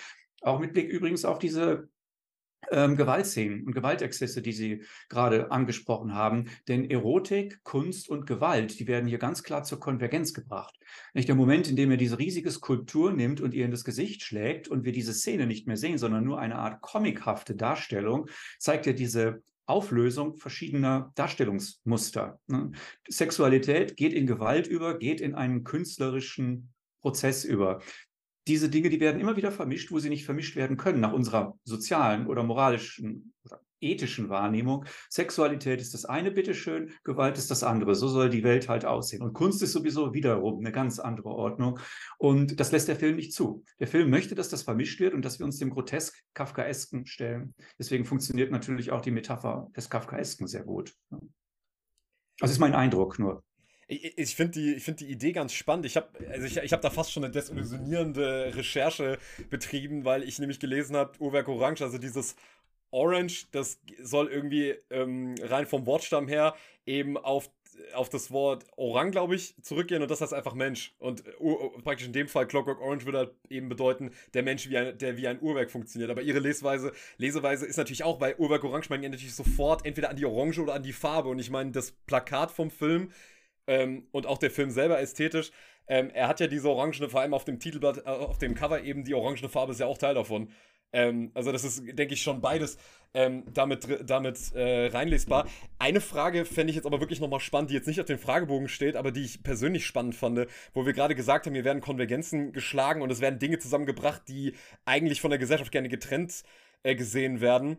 Oder und jetzt bringe ich mal was rein, weil das sieht die Gesellschaft ja immer ganz gerne irgendwie zusammengemixt, nämlich um da jetzt mal was, Politisches mit reinzubringen, weil ich fand das sehr spannend, wie Kubrick wirklich weder für die eine Seite noch für die andere irgendwelche Sympathien hat. Und wie würdet ihr das beschreiben? Wie würdet ihr das beschreiben? Will Kubrick hier komplett raus aus jeglicher Ideologie? Also, weil Sie schon gesagt haben, Herr Porzig, der ähm, es ist ein, er ist ein amerikanischer Regisseur und da merkt man diesen individualistischen Drang der Freiheit des Individuums. Das spürt man in diesem Film sehr er macht er sich halt deswegen auch dann eben so insofern auch von jeglicher Ideologie und Politikidee frei, dass er auch die vermeintlich linke progressive Gruppe ist am Ende auch im Prinzip nicht interessiert an diesem Menschen, sondern versachlicht ihn im Adorn- und Hockheimischen Sinne auch nur zu einem Mittel zum Zweck, um ihn dann eben für politische Zwecke zu verwenden. Also ich fand das ganz bemerkenswert, dass er im Prinzip fast schon rausgeht mit der Sache, ja, rechts, links, also ich wirft er hier fast schon Hufeisen und sagt, das ist eh das Gleiche. Oder was ist hier sein Ausweg, den er sucht? Also da war ich mir nicht so ganz sicher, worauf er eigentlich hinaus will. Also, weil ideologiefreie Räume, ist das nicht fast schon zu utopisch? Definitiv, ja. Also falls sich die Frage an mich richtete, vielleicht nur in einem Satz. Die Ideologie ist sicherlich vorhanden. Meiner Ansicht nach besteht ähm, die Flucht aber tatsächlich darin, dass er in den Raum des Ästhetischen ausweicht. Der, Rau, der Film ist dermaßen überästhetisiert, dass die Ästhetik alles auffangen soll, auch die möglicherweise linkspolitischen oder rechtspolitischen Positionen. Das Ganze geht in Dekor und Ausstattung äh, über und dort fließt es auch ein. Das ist ein ganz wesentlicher, wesentliches äh, Bauelement des Films. Und dann können Sie natürlich, so wie das ja häufig in politisch-ästhetischen Diskussionen geschieht, ähm, sagen, Ästhetik ist auch nur eine Form von Ideologie, weil sie versucht, keinen Standpunkt zu halten. Mhm. Ähm, ja, also ich habe mich einmal gefragt, ob, ähm, also einmal haben wir ja in dem Film die dominante Sicht äh, ist schon, dass der Staat oder diese Ordnung, die wir ähm, wie ihr auch vorhin herausgearbeitet habt, immer nur in Teilen vielleicht erahnen können. Und ich hatte auch dieses Gefühl einer Anonymität sozusagen immer wieder. Ähm, also da haben wir schon immer diese Freiheitsbegrenzung. Aber ich fand das schon in dem Sinne gut austariert, dass ich mir dachte, okay, diese, das, was ähm, die Figuren als Freiheit lesen und wie sie sich verhalten, das ähm, ist ja hier auch keine keine Lösung in einem Sinne, sondern wir erfahren dann eben diese, wir sehen dann halt im Gefängnis diese Pathologisierung der Verbrecher oder die ähm, versuchte Rehabilitation, dass es eben ähm, konditionierte Menschen sind. Ähm, und es wird auch einmal von so einem gewaltsamen Reflex geredet, also das Stichwort Reflex, dass da überhaupt keiner mehr ist, sondern ähm, dass da ähm, wir die Freiheit auch so nicht auflösen können in dem Sinne, dass wir jetzt einfach sagen, okay, Freiheit ist einfach Abwesenheit des Staates etc., sondern dass ja auch das, ähm, wie wir in dem Film immer äh, sehen, ähm, ja immer in vulgärer Gewalt endet für mich wäre da, wo du jetzt wieder das Sprichwort Gewalt genannt hast, würde ich die Frage, die ich euch gestellt habe bezüglich der Gewalt, des Gewaltballetts, der Gewaltverherrlichung, ähm, also ob der Film dahingehend in irgendeiner Weise gewaltverherrlichend ist, würde ich dazu noch die Frage stellen, weil ich finde es sehr spannend, was der Film vermeintlich sozusagen emotional mit uns macht. Also ich finde, der Film ist natürlich sehr, sehr distanziert. Also wir haben schon drüber gesprochen, Kubrick ist nicht darauf aus, uns auf eine emotionale Reise zu schicken, sondern eher auf eine intellektuelle, analytische Reise und auch auf eine ästhetische Reise. Aber es ist halt, weil ich jetzt vor dem Begriff vorhin schon genannt habe, es ist ja eine sehr, eine, eine sehr campig, äh, eine sehr campige Ästhetik auch. Und ähm, ganz spannend ist ja, dass Susan Sonntag auf, in ihrem Essay auch eben darauf eingeht, dass eben der Camp niemals eine Tragödie äh, mit, mit in sich trägt. Also Camp kann niemals Tragödie sein, weil eben die Tragödie ähm, in dem Sinne eine Art von, sie nennt es Experience of Hyper-Involvement, ähm, voraussetzt und die Comedy ist an Experience of Under-Involvement, of Detachment. Also und das, finde ich, sehen wir in dem Film ja auch, diese Komik lässt uns von dem, von dem Geschehen so ein bisschen sich distanzieren und trotzdem finde ich es erstaunlich, wie in dem ersten Drittel eigentlich diese Figur trotzdem in ihrer ganzen Barbarei sehr ausgestellt wird.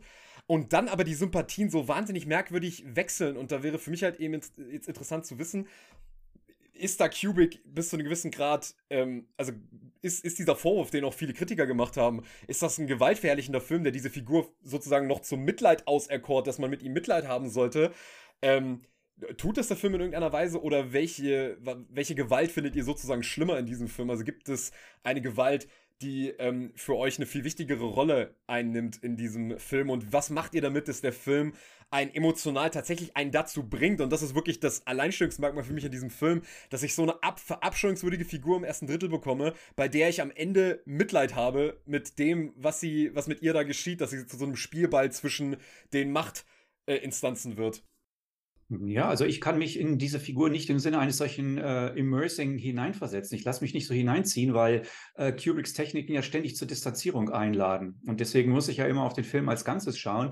Und dann betrachte ich Alex natürlich auch als eine Figur, die inszeniert wird. Ständig wird mit Bühnenlichtern gearbeitet, mit Bühnenbeleuchtung. Das ist ein, ein Mensch in der Performance, der die ganze Zeit etwas ausübt, was wir ja sehen sollen. Das ist ja kein Charakter in einem realistischen oder naturalistischen Film.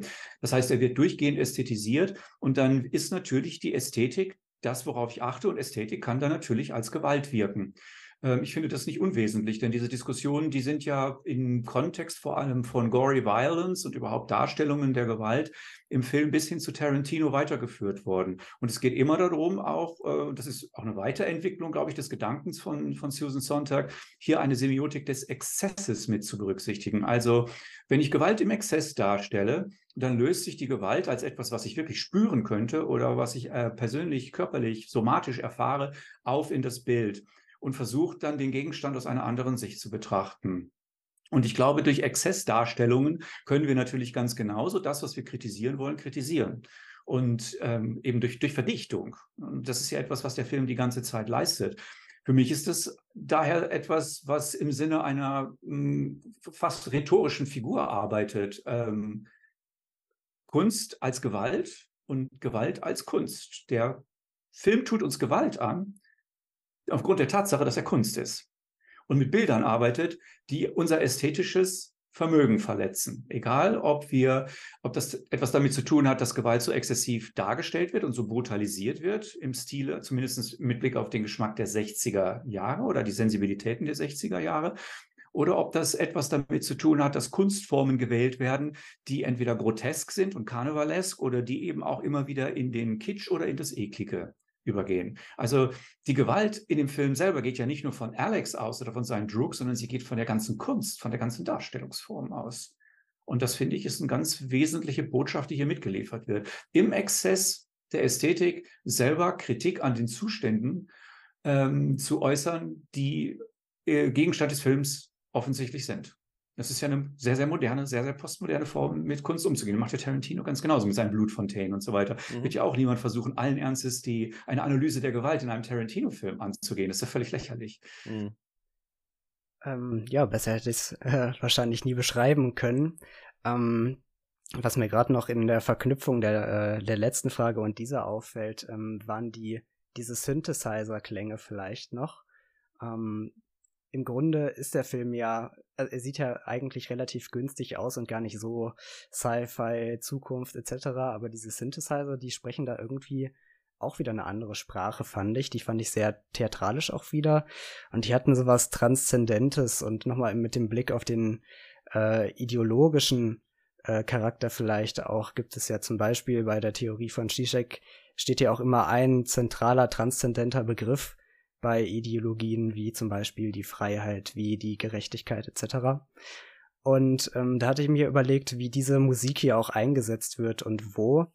Ähm, einmal ist sie diese äh, sind diese Synthesizer so eine Art Theme auch für Alex, ähm, also immer wenn er auf die Leinwand kommt. Ähm, aber ich würde sagen, den Höhepunkt erreicht die Musik auch dort, wo ähm, er einmal äh, rekonditioniert wurde und wieder eingef äh, ja, eingepflegt wurde in die Gesellschaft und dann dort auf einer Bühne steht und sich ähm, quasi erstmal erniedrigen lässt. Und danach sehen wir noch so, wie quasi als Abschlussprüfung da eine nackte Frau präsentiert wird, die er dann versucht anzufassen. Und ähm, ja, dann verbietet der Ekel, den er dann internalisiert hat durch das äh, Konditionierungstraining, verbietet es ihm und er verkrampft da völlig. Und in diesem, also einmal haben wir dieses Sexuelle so vorgehoben, auch wieder bei diesem, äh, im, im Kontext dieser transzendenten Musik und ähm, wenn der Film irgendwo seine theoretischen Ursprünge hat, dann eben doch irgendwie das, äh, der Eros hier was sehr Zentrales ist. Natürlich könnte man auch sagen, im Zuge auch von äh, postmodernen Theoretikern, die sagen, ja, diese, diese Fantasie der umgehemmten Sexualität, die kommt erst dadurch zustande, dass wir eben äh, so rigide Strukturen haben. Also die wird quasi, die war nicht wirklich äh, vorher da, sondern die wird erst äh, durch die gesellschaftliche Konstruktion als Fantasie äh, jetzt geschaffen.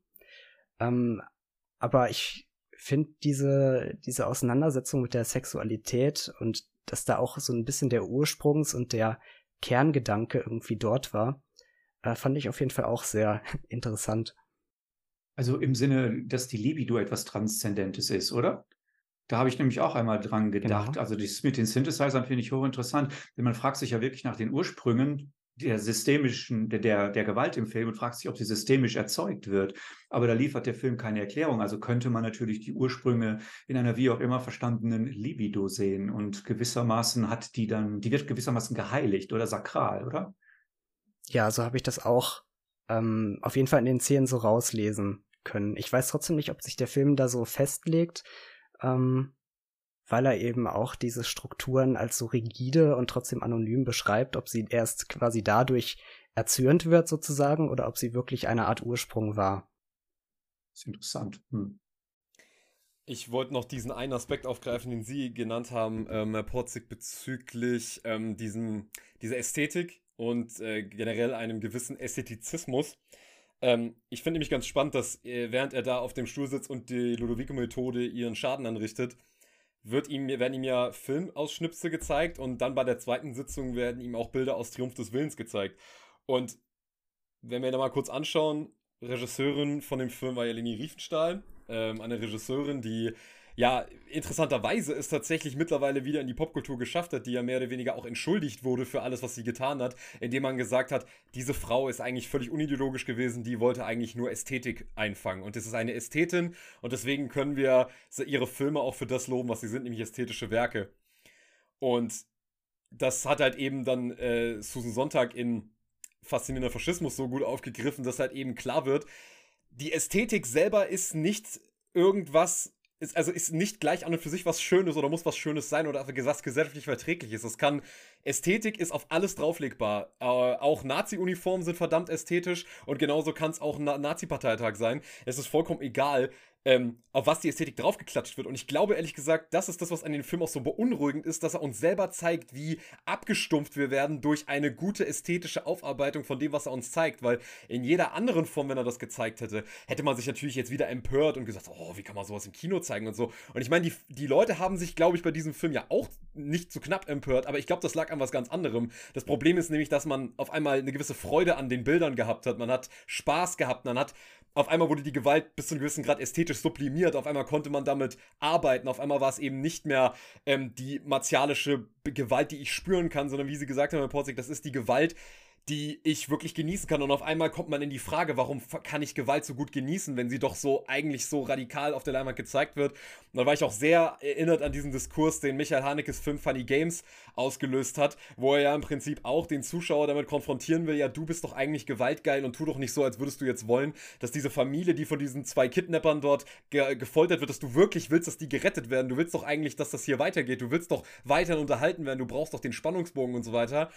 Und äh, ich finde, da spiegeln sich die Filme auch ganz gut, dass dieser Film, glaube ich, deswegen so unangenehm berührt, weil er uns zeigt, wie viel Alex eigentlich in uns drin steckt und nicht, weil wir einen Alex sehen, wo wir sagen, um Gottes Willen, ich, wir bräuchten mehr Polizei und ist schlimm, dass es solche Jugendlichen gibt. Also das wäre jetzt diese eher reaktionäre Reaktion auf den Film. So, oh, äh, das, was wir auch in, in, diesem Dokumentarfilm, den wir bei ihm geschaut haben, gesehen haben, so Why I Hate the 60s, so, das sind die Jugendlichen, auf die wir in, in Zukunft sozusagen treffen werden, wenn wir die nicht langsam mal wieder in die Spur bringen und zusehen, dass wir die auf eine äh, bürgerliche Existenz äh, konditionieren.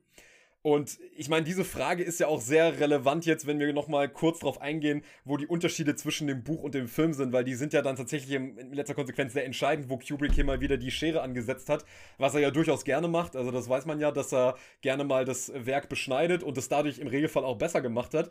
Deswegen wäre jetzt hier für mich auch nochmal noch interessant kurz zu hören, ähm, Buch versus Film, seht ihr, wo seht ihr denn signifikante Unterschiede zum Buch? Jetzt nicht nur am Ende vielleicht und ähm, wie würdet ihr sagen, hat Kubrick die Aussage des, also sozusagen hat, hat er noch einen interessanteren, einen noch quälenderen Film oder ein quälenderes Werk gemacht, was mehr Fragen aufwirft im Vergleich zu dem Buch? Oder kann man das dahingehend nicht vergleichen, weil das Buch gewissermaßen äh, seine eigene Dialektik oder seine eigenen schmerzvollen Fragen aufwirft? Also da kann ich zunächst einmal einwerfen, dass ich das Buch nicht äh, ganz gelesen beziehungsweise nur überflogen habe und mir wurde auch dann äh, gezwitschert, dass man sich vielleicht nochmal das letzte Kapitel einmal ansehen könnte. Und ich habe mich echt im Buch gefragt, also als jemand, der das den Rest des Buches gar nicht gelesen hat, ähm, wie ernst man das nehmen kann. Das wird ja im Buch auch selber von Alex auch erzählt. Und am Ende sehen wir oder lesen wir dann in dem Buch, dass Alex dann in einer Bar einen alten Druk wiederfindet, der jetzt eine Frau hat, der ein Familienleben pflegt. Und dass dann Alex tatsächlich dann doch ins Reflektieren kommt und beschließt, ach nee, diese Phase mit der Gewalt, die ist jetzt vorbei. Und ähm, ja, vielleicht werde ich mich da auch mal so umorientieren wie der Kollege. Und da dachte ich mir, ist echt, also das kann man so einfach, also das wird jetzt einfach äh, aufgelöst, nachdem man äh, sich so großer Fragen und Themenkomplexe beschäftigt hat, wird das jetzt so entwicklungspsychologisch gesagt, ach, da hatte jeder mal seine Jugendsünden etc. Also ist das tatsächlich so gemeint oder wie kann man das denn im Buch verstehen? Ja, äh, ich glaube, das Problem ist einfach, dass Anthony äh, Burgess ganz stark ähm, der liberalen Erzähltradition, der klassischen liberalen britischen Erzähltradition zuzuordnen ist. Ich halte ihn, um ganz ehrlich zu sein, nicht mal für einen guten Schriftsteller und ich glaube, viele würden in diesem äh, in dieses Urteil auch einfallen. Ich halte ihn auch nicht mal für einen guten Schriftsteller im Zusammenhang der ähm, utopischen Tradition. Er hat ja drei oder vier Romane geschrieben, nicht End of the World News und ähm, auch nochmal einen weiteren äh, Romankommentar zu Clockwork Orange. Ähm, ich, ich mag diese Texte nicht besonders. Ich finde sie nicht interessant. Ich habe nicht das Gefühl, dass das ein wichtiger Autor ist. Was ähm, ähm, Kubricks Umsetzung angeht, so hat er sich ja immer ganz, ähm, also äh, ganz offen entschuldigt dafür, dass die Amerikaner eine andere Version des Romans rausgegeben haben und dort das 21. Kapitel fehlt. Deswegen konnte er dieses Kapitel gar nicht drehen, behauptet er. Ähm, das ist natürlich historisch nachvollziehbar oder auch editorisch, das mag stimmen, aber dem widerspricht, dass er einen sehr guten äh, Kontakt zu Anthony Burgess gepflegt hat, während sie diesen Film gemacht haben. Da muss ja irgendwann mal die Sprache auch auf das 21. Kapitel kommen, auf die Tatsache, dass die britische Buchversion eine andere ist als die amerikanische.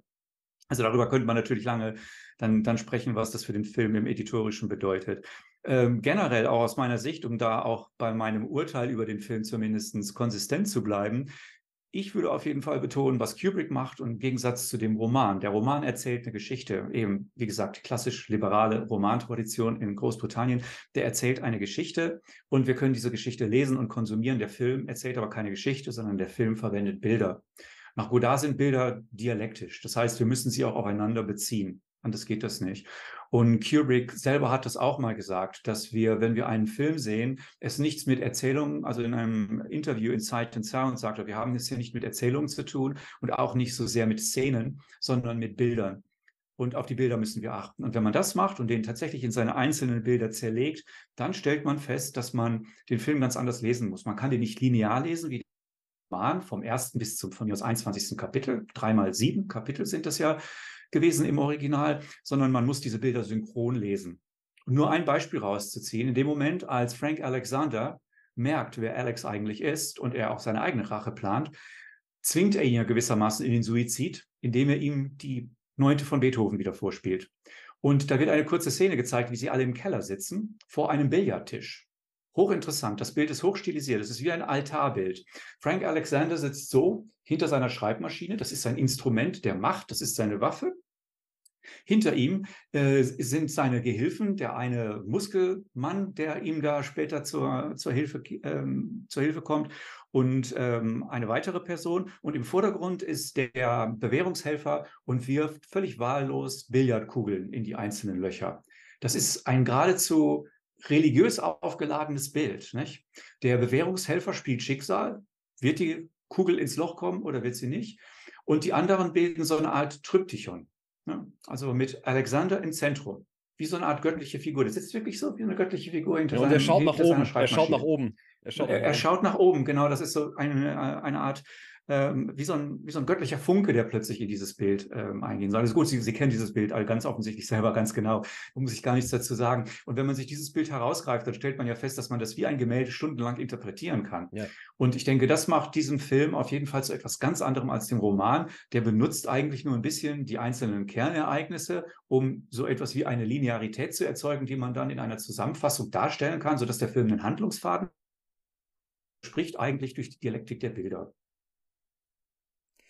Ich würde äh, das bis zu einem gewissen Grad auch äh, unterschreiben, in dem Sinne, dass ich auch, also ich würde sogar tatsächlich sagen, jetzt, ich habe das Buch jetzt erst die Woche gelesen und ich muss wirklich sagen, ich glaube, dass das letzte Kapitel auch wirklich so gemeint ist, wie es da steht. Also ja, wir haben darüber geredet, dass dieser ähm, Roman aus der Ich-Perspektive erzählt ist und es ist bei dem Ich-Erzähler sowieso immer extrem fragwürdig, ob der zuverlässig ist.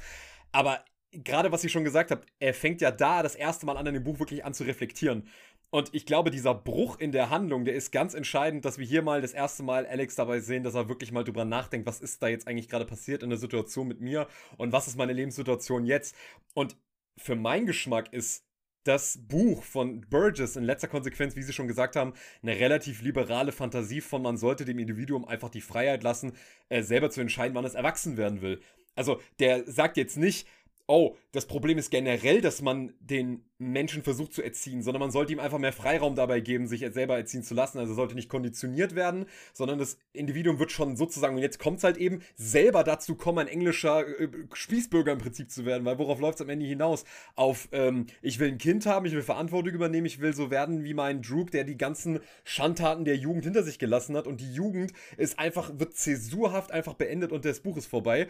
Und wie sie auch gesagt haben bei Potzig, dass da, da, dieses, diese Handlung ist wirklich nur das Gerippe von dem, was dieser Film dann eben ästhetisch für Möglichkeiten hat. Und da ist natürlich sicherlich der Medienwechsel auch ein Riesenvorteil, den der Film jetzt in dem Sinne hat. Ähm, und trotzdem würde ich dahingehend auch wirklich sagen, dass, und das wäre jetzt eben noch die letzte Frage, die ich zu dem Film jetzt rein inhaltlich hätte, ähm, wie interpretiert ihr dann das Ende im Vergleich? Wir haben jetzt schon drüber geredet, okay, das Buch ist dahingehend wirklich sehr eindeutig, was es eigentlich sagen will. Ähm, was ist mit diesem Film? Also lässt er sich zu irgendeiner Aussage am Ende eigentlich hinreißen oder ist er am Ende eigentlich bleibt er dialektisch und lässt uns mit diesem Knoten raus? Oder was, wie, wie äh, beurteilt ihr diese letzte Bilderfolge aus dem Handschlag und äh, dann eben der Szene, wo so eine Aristokratie neben Alex steht, während er wieder mit einer äh, Frau relativ wild Sex hat? Ja, da haben wir halt den Aspekt, dass sich anscheinend das Unbewusste nicht bändigen lässt. Ähm, trotzdem habe ich auch hier das Gefühl, dass man wieder die Sache nicht einseitig auflösen kann, sondern eben ähm, ja vielleicht das Dialektische ähm, im Vordergrund steht, dass er jetzt auf der einen Seite integriert scheint, aber eigentlich nur das, was er äh, gedacht hat, eben äh, zurückhält, wie vermutlich die anderen Personen, die da äh, um ihn herumstehen und klatschen. Ähm, natürlich sehen wir ihre Innensichten äh, nie, sondern sie wirken halt ähm, anonym, eingepasst etc. Aber wie diese anderen Menschen das vermutlich auch haben, hat er jetzt einfach nur das äh, ähm, äh, ja, seinen Teil quasi für sich behalten. Ja, also ich finde, die beiden ähm, gleichen, also Kubrick und Burgess ähneln sich dahingehend, dass sie beide ähm, das Individuum stark in den Vordergrund zu rücken, am Beispiel von Alex. Das kann man schon sagen, wenn man versucht, mal vielleicht das Unbewusste nicht allzu stark zu formulieren, wenn man tatsächlich nur vom Individuum ähm, an der Stelle ausgeht ich würde sagen, beide versuchen ein Ideal des freien Willens auch zu formulieren. Kubrick ist aber in seiner Wahrnehmung des Subjekts weitaus radikaler als Burgess, wie ich eben schon gesagt habe. Burgess, Burgess sieht nur eine ähm, liberale Option als Fernziel des freien Willens und der Entfaltung persönlicher Entwicklungskräfte im Rahmen eines größeren gesellschaftlichen Ganzen. Burgess verbleibt aber im Kontext ähm, des klassischen äh, englischen Liberalismus dabei. Und Kubrick, der zeigt sich mehr von seiner amerikanischen Seite. Nicht? Das Individuum ist absolut sakral, nimmt jede Beschränkung als gefährliche Einengung seiner Interessen und Möglichkeiten wahr und möchte sich selbst freisetzen, möchte sich selber entfesseln. Ist also eine Geschichte, äh, die als Erzählung enthusiastisch das Subjekt feiert, aber mit unterschiedlichem Outcome, mit unterschiedlichem Ergebnis. Und schlichtweg auch und gegreifend einfach mit dem völligen Unterschied, dass im Prinzip die bürgerliche Rolle, die ihm ja am Ende zugesprochen wird mit diesem Handschlag, dass er jetzt im Prinzip fast schon so eine Art Maskottchen für diese re relativ reaktionäre Partei ist, dass die bürgerliche Rolle für uns die, in diesem Ende eine Hölle darstellt, während sie bei Burgess die Lösung ist. Ähm, der, der Weg raus. Und das ist dann dahingehend schon mal wirklich der signifikanteste Unterschied. Und da bin ich auch äh, ganz bei Ihnen, äh, Herr Porzig. Ähm, dass es halt wirklich ein Film ist, der sich tatsächlich von seiner Idee nicht abbringen lässt. Also es ist ganz interessant, dass der Film an und für sich keine Entwicklung durchmacht. Also wir haben jetzt keinen Film, der startet bei Idee 1 und kommt am Ende mit etwas anderem raus, sondern er versucht dieses Individuum durch alles, durch alle Repressalien durchzukämpfen und am Ende zu sagen, das Individuum steht immer noch, aber zu was für einem Preis? Also, oder das Individuum, das schlummert noch. Man weiß nicht, ob Alex, es wieder rauskommt. Ja. Ähm, man, Alex man, entwickelt sich ja auch gar nicht. Hm. Genau, es entwickelt Alex entwickelt sich ja auch gar nicht.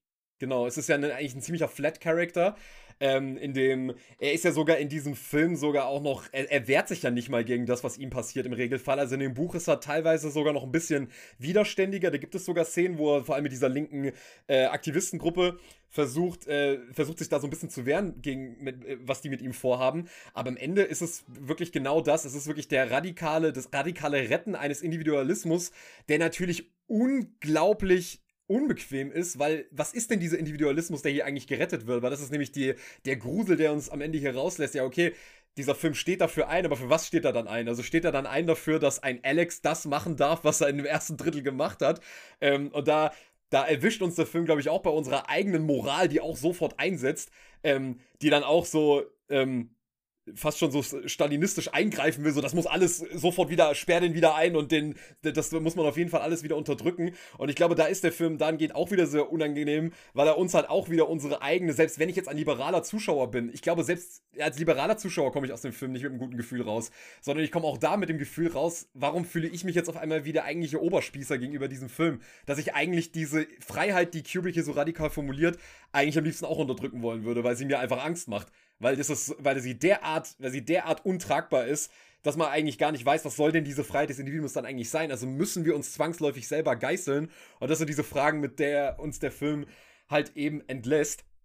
Das muss es ja gar nicht mal unbedingt sein, nicht? Weil man kann ja auch einfach, wie ich schon sagte, versuchen, die Gewalt, die exzessive Gewalt, nur als Metapher für ja. die Freisetzung von inneren Kräften sehen. Also dann hat man die Möglichkeit, natürlich diesen Wunsch des Individuums durchaus zu verstehen. Deswegen werden ja so viele Kunstformen eingesetzt.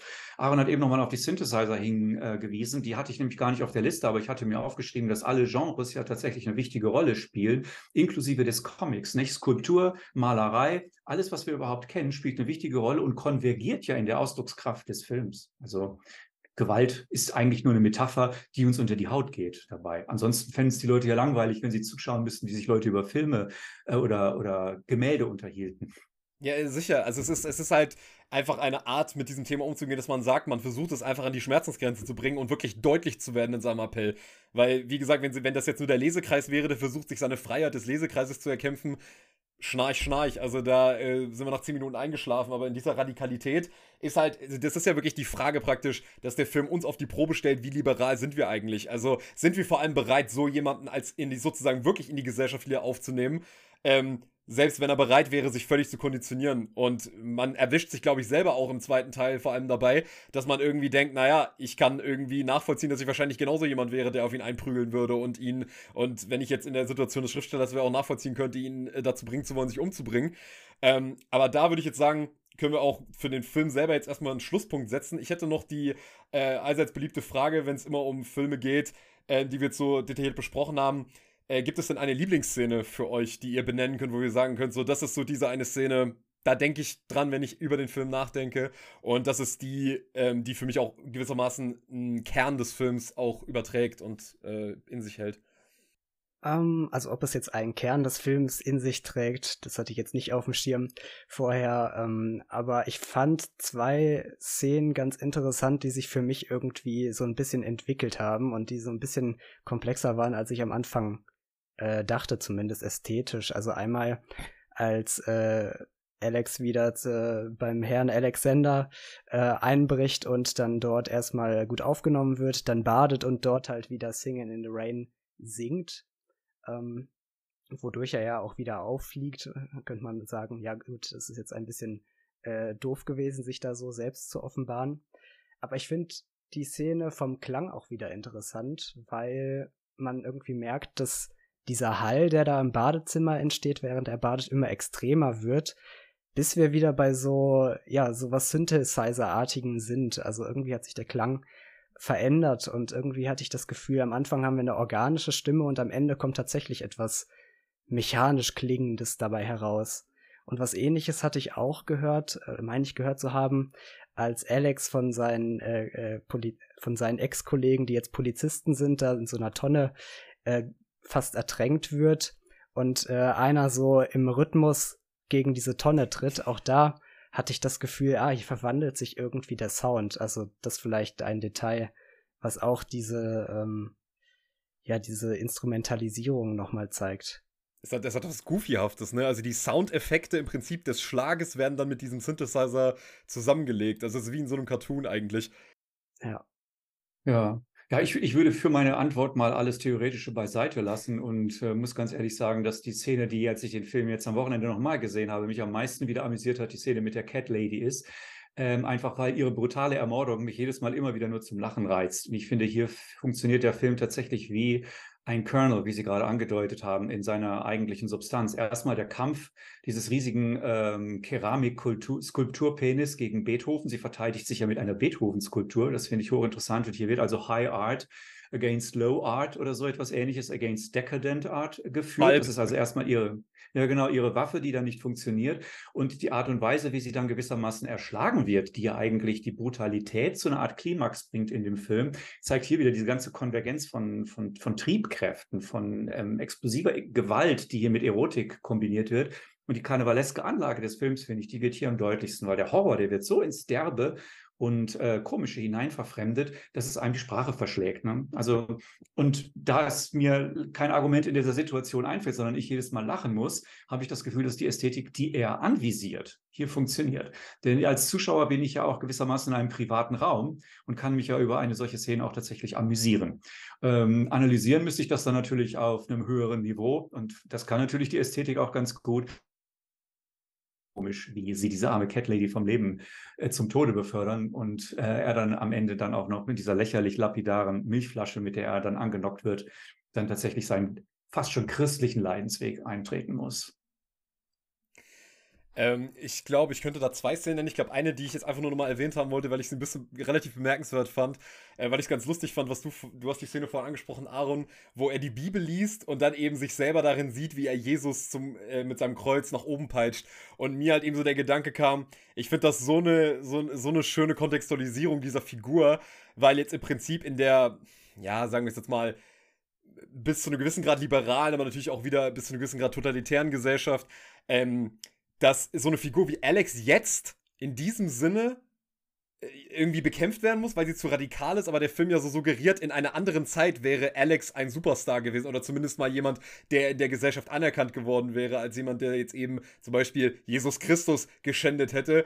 Ähm, da wäre er in einem anderen Zeitalter, in einem vielleicht barbarischeren Zeitalter, wo Gewalt noch mehr einen Stellenwert, eine wirklich explizite Gewalt, eine höhere Stell einen höheren Stellenwert hatte. Fand ich ganz witzig, wie der Film das kontextualisiert. Ja, Alex wäre vielleicht in einer Rüstung, wäre er besser aufgehoben gewesen, auf einem Schlachtfeld vor, ähm, vor hunderten oder tausenden von Jahren. Da wäre er äh, wesentlich besser aufgehoben gewesen als in einer Gesellschaft, die jetzt die Gewalt im Prinzip durch die Hintertür macht, durch äh, so vermeintlich gut gemeinte Gewalt, ähm, die, die, die für Ordnung sorgen soll. Aber ich glaube, meine Szene des Films, also also weil sie halt auch einfach berühmt, der Film ist berühmt geworden dafür und ich finde die Szene, das ist zum Beispiel die Szene, wo ich mich kaputt lachen kann, das ist die Szene mit der Ludovico-Methode, weil nicht nur, weil es in vielerlei Hinsicht eine Szene ist, mit der sich, glaube ich, jeder Filmfan identifizieren kann, wenn er schon mal einen schlechten Film gesehen hat, weil genauso fühlt man sich, wenn man im Kino sitzt oder zu Hause einen schlechten Film schaut, dass man die Augen aufgehalten bekommt und eigentlich äh, schon längst hier raus will und schreit, bitte hört endlich auf. Und man sitzt und guckt auf die Uhr, oh Gott, der Film geht noch zwei Stunden und ich will hier eigentlich nur noch weg. Und natürlich in dem übertragenen Sinne, dass es einfach rein auch wieder da ästhetisch so absurd ist. Hinten sitzt irgend so ein Ärztekomitee, äh, vorne sitzt der Proband in einem äh, Krankenhauskino und vorne laufen irgendwelche, ähm, irgendwelche B-Movies, ähm, wo Leute erschossen werden und er fängt an zu schreien, weil, es, weil er es so grauenvoll findet und ich, äh, und, und, natürlich, wir wissen, warum das so ist. Er wird halt, ähm, er wird halt durch diese Medikamente oder durch diese Spritzen wird er jetzt durch Angstzuständen gebracht, aber alleine dieses Bild, dass er so völlig lächerliche B-Movies sich anguckt und dabei zu einem Schreikrampf äh, verfällt und im Prinzip suggeriert wird, dass die Gewalt, die er in Filmen sieht, dass die ihn davon abhält, jemals wieder Gewalt äh, auszuüben, dass das suggeriert wird, was ja dieser Film ja auch, da reflektiert der Film sich auch wieder selber, dieser Film hält uns ja nicht davon ab, Gewalt weiterhin zu genießen. So, das ist ja so ein bisschen so ein witziger Kommentar von dem Film, dass hier versucht wird, im Prinzip uns den Film auszutreiben, aber wir merken eigentlich so, nö, wir gucken uns die Gewalt da trotzdem in der Form, weil er, ihm wird ja auch Gewalt angetan und wir finden es auch trotzdem wahnsinnig lustig, weil es einfach absolut obskur eingefangen ist. Deswegen ist das so meine Lieblingsszene des Films. Der Film wird ja auch selbstreferenziell an der Stelle, das wollte ich nur noch hinzufügen. Ja, ne? ja. Der bezieht sich ja dann als Kinowerk, Machwerk auf sich selbst und damit wird natürlich auch Kubricks äh, Kritik am Hollywood-Kino natürlich auch sichtbar. Das finde ich auch sehr schön darin. Das also, Spiel mit dem Blick und dem Auge. Hm. Wie, wie, wenn Sie das gerade ansprechen, wie würden Sie das jetzt konkret sagen? Also, welche Kritik übt er an dem Hollywood-Kino mit der Szene? An, äh, an dem, was Sie eigentlich auch schon gesagt haben. Ich meine, es müssen nicht unbedingt B-Movies sein, aber die Tatsache, dass man äh, abgefüttert wird mit ähm, schlechten Serienproduktionen, Massenproduktionen. Äh, ich glaube, es war sein Spartacus-Film, der ja diese große Enttäuschung in ihm hervorgerufen hat und dann auch seine Abwendung von Hollywood äh, mit ins Spiel gebracht hat. Und äh, das, die Kritik, die kann man natürlich am deutlichsten formulieren, indem man sich gegen das Kino selbst wendet. Und das wird natürlich in dieser Szene ausgeübt. Nicht? Der mhm. Einzelne und sein Auge ist gezwungen, dem Blick sich auszusetzen, den die Bühne bzw. die Leinwand auf ihn zurückwirft. Und er kann nichts dagegen tun. Ähm, daraus ist ja eine große Kinotheorie gestrickt worden in den 70er Jahren über das Verhältnis von Auge und Blick, the eye and the gaze. Und das sieht man hier, glaube ich, sehr, sehr schön als, ähm, als Kern einer, einer tragenden Botschaft mitverarbeitet. Mhm. Ja, dann würde ich jetzt sagen, wir äh, schließen den Film soweit ab und dann würde ich noch die Frage an euch weiterleiten. Ähm, bin gespannt, was ihr sagt, was ihr denn zuletzt empfehlenswertes noch gesehen habt an Filmen. Also wir können ja auf jeden Fall sagen, oh, Club Orange sollte man auf jeden Fall äh, gesehen haben. Was sollte man vielleicht noch gesehen haben, was euch vor kurzem über den Bildschirm geflimmert ist? Ja, ich hätte zwei Filme auf einmal jetzt hereingeschummelt, ähm, weil ich mich, ähm, weil ich eingesehen habe, nämlich Anatomie eines Mordes von Otto Preminger.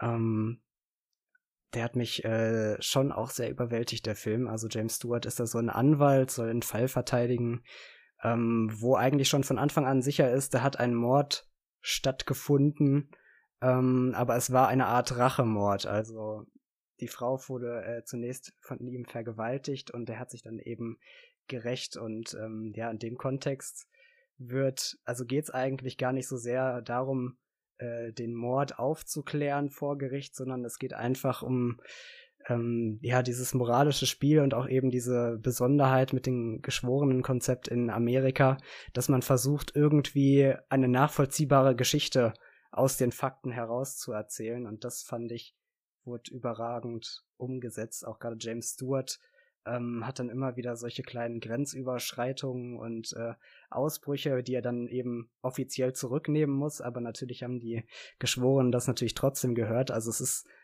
von Anfang bis Ende eine große Inszenierung und am Ende bleibt vielleicht ein großer Knall oder so aus. Aber ähm, ja, ich, ich finde das dann interessant, dass man die Dinge dann selbst für sich dann doch äh, beurteilen kann. Und dann habe ich mich gefragt, ist das vielleicht, äh, ist das vielleicht der beste Gerichtsfilm? Habe ich mir noch einmal die äh, Zwölf Geschworenen eben von Sidney Lumet angeguckt. Ähm, eben dieses Kammerspiel, wo es in die Geschworenenkammer und ihre Diskussion hereingeht und wir eigentlich einen Fall haben, der äh, sehr eindeutig aussieht, ähm, wo dann aber doch eine Person sagt, ah, okay, äh, der, das Kind, was den, ja, was seine, äh, seinen Vater, glaube ich, ermordet hatte, ähm, da könnte es hier eine kleine Ungenauigkeit äh, geben. Also das ist dann halt auch ein Film, der sich sehr mit Gruppendynamiken äh, beschäftigt, der sich manchmal dann vielleicht ein bisschen im Kreis dreht, aber das natürlich auch absichtlich macht. Er ist ja auch ein bisschen ähm, schon eher moralisierend, dass er sagt, okay, es ist jetzt unsere Pflicht, diesen Fall von vorne bis hinten durchzukauen, immer, immer wieder, bis uns, bis wir jeden Zweifel adressiert haben. Also beide Filme haben mir sehr, sehr gut gefallen. Ähm, tja, vielleicht ist für mich aber sogar Anatomie eines Mordes einfach dadurch, dass er noch äh, unterhaltsamer war, ähm, vielleicht äh, ja, mein lieberer Film. Ja. ja, ich würde mich nicht für einen speziellen Film aussprechen an der Stelle, sondern für ein gesamtes filmisches Werk, äh, vor allem drei zentrale Filme von Ruben Östlund, einem schwedischen Regisseur, von dem habt ihr bestimmt schon gehört. Ähm, ganz hervorragende drei Gefil Filme, die er gemacht hat. Höhere Gewalt 2014, The Square 2017 und jetzt äh, sehr bekannt geworden ähm, und auch alle ausgezeichnet, Triangle of Sadness. Ähm, das ist die Geschichte von dieser verrückten Truppe auf einer Yacht, die auf einer Insel landet und dann sozusagen nach einem alten Thema, was man schon kennt, ähm, den Versuch, die Zivilisation wieder aufzubauen, unter neokolonialen Aspekten neu durchleben muss. Unglaublich äh, bitter und schwarzgallig, schwarzhumorig ähm, aufgezogen, wirklich mit diesem, äh, mit dieser klassischen schwedischen Distanz, die man auch ähm, von Lars von Trier und anderen Regisseuren kennt. Und er ist in den äh, letzten beiden Jahrzehnten also ein absoluter Shootingstar geworden. Diese drei Filme, ich finde, die muss man einfach wirklich gesehen haben. Und sie besetzen auch ähm, all die Themen, mit denen wir uns so stark beschäftigen, der Gefühlsexhibitionismus, Political Correctness etc., die Debatten, die in der Gesellschaft viel geführt werden, die werden so subtil verarbeitet in den Filmen, dass man sich wirklich eine ganze Reihe von Positionen aussuchen kann, die man zu dem Werk einnehmen möchte. Ähm, auf den Inhalt möchte ich nicht weiter eingehen, der ist auch auf Wikipedia nachzulesen, aber äh, an Östlund wird man, glaube ich, in den nächsten Jahren nicht mehr vorbeikommen. Ich habe auch äh, einen Film der Stunde, ähm, den ich sehr gerne empfehlen würde. Auch wenn ich äh, gestehen muss, dass äh, wahrscheinlich auch einer der Filme ist, der mir in letzter Zeit am meisten die Schuhe ausgezogen hat, weil ich ihn äh, nicht erwartet habe, dass das auf mich zukommt. Und zwar möchte ich gerne, den Film hat Aaron auch gesehen, ich würde gerne den Film Pornfluencer empfehlen, der gerade in der ARD-Mediathek erhältlich ist. Ich muss aber sagen, nur in gekürzter Fassung. Also der ist, glaube ich, satte 20 Minuten kürzer als auf Amazon Prime. Also nur als kleine Warnung, dass man da eine etwas zensierte Version sieht. Äh, Pornfluencer, ganz kurz, da geht, also der ist es im Prinzip einfach nur eine Dokumentation über ein Pärchen, was halt eben gemeinsam Pornos dreht und dadurch halt Geld verdient, indem sie diese Pornos halt eben per Bezahlung halt im Internet ähm, versteigern. Und das Interessante an dieser Dokumentation ist, es ist, ich möchte jetzt nicht den Kubrick-Vergleich anbringen, aber ich kann auf jeden Fall sagen, wir haben hier eine Dokumentation, die sich auch nicht verschrieben hat, das Ganze ähm, als kritisch aufzufächern, sondern das Interessante ist, diese beiden Leute werden in den Interviews, während sie darüber reden, also über ihre Ideen äh, über ihre Beziehung, wie sie diese Idee des Porno gemeinsam machen, wie sie darauf gekommen sind, ihre Vergangenheit zum Beispiel, dass ihr, dass der, dass der Mann in der Runde hier äh, früher Pickup-Artist äh, war und, und dieses äh, und dieses Programm für gefahren ist und dass die äh, solche Leute wie äh, Elon Musk und Mark Zuckerberg und so ganz super finden und dass sie positive Affirmationen vor dem Spiegel jeden Morgen machen, um das richtige Mindset jeden Morgen zu haben. Und das wird alles in einer ganz völlig, völlig unkommentiert vom Regisseur einfach nur gezeigt. Und das Spannende an diesem Film ist einfach, wie wie äh, der Horror einem langsam in den Kopf reinkriecht, ohne dass dieser Film auch nur irgendeinen Kommentar machen müsste. Er lässt diese beiden Leute einfach darüber reden. Er zeigt einfach das, was die machen. Er zeigt, was auch so drumherum in der Gesellschaft sich abspielt. Also natürlich sind es auch auf TikTok etc.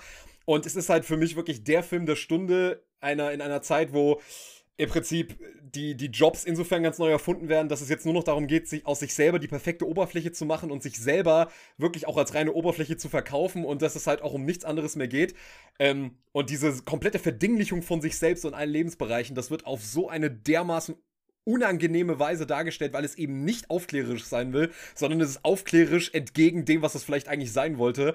Und das sind mir eigentlich immer die liebsten Dokumentationen und Filme, Filme, die vielleicht irgendwie mal was anderes sein wollten, weil da gibt es am Anfang eine schöne Szene, wo der Regisseur äh, der Darstellerin, also der Partnerin von den beiden, äh, schreibt und sagt, ich würde gerne einen sexpositiven Film machen. Und wir haben gerade darüber gesprochen, über sexuelle Entfesselung dieser Film zeigt so ein bisschen das Ende der sexuellen Entfesselung, äh, wenn sie halt wirklich nur noch in äh, hochauflösenden Bildern äh, zu millionenfach im Internet klickbar ist und wie das eingefangen wird in nur einer Stunde 13. Also es ist wirklich ein, eine ganz kurze Angelegenheit, sich den anzugucken. Wirklich sehr empfehlenswert. Es ist ein unglaublich beunruhigender Film, aber ein unglaubliches Zeitporträt. Also das habe ich in der Form nicht auf dem Schirm gehabt, dass das in, der, in, so, einer, in so einem Rahmen möglich ist äh, und möchte da unbedingt die Empfehlung aussprechen.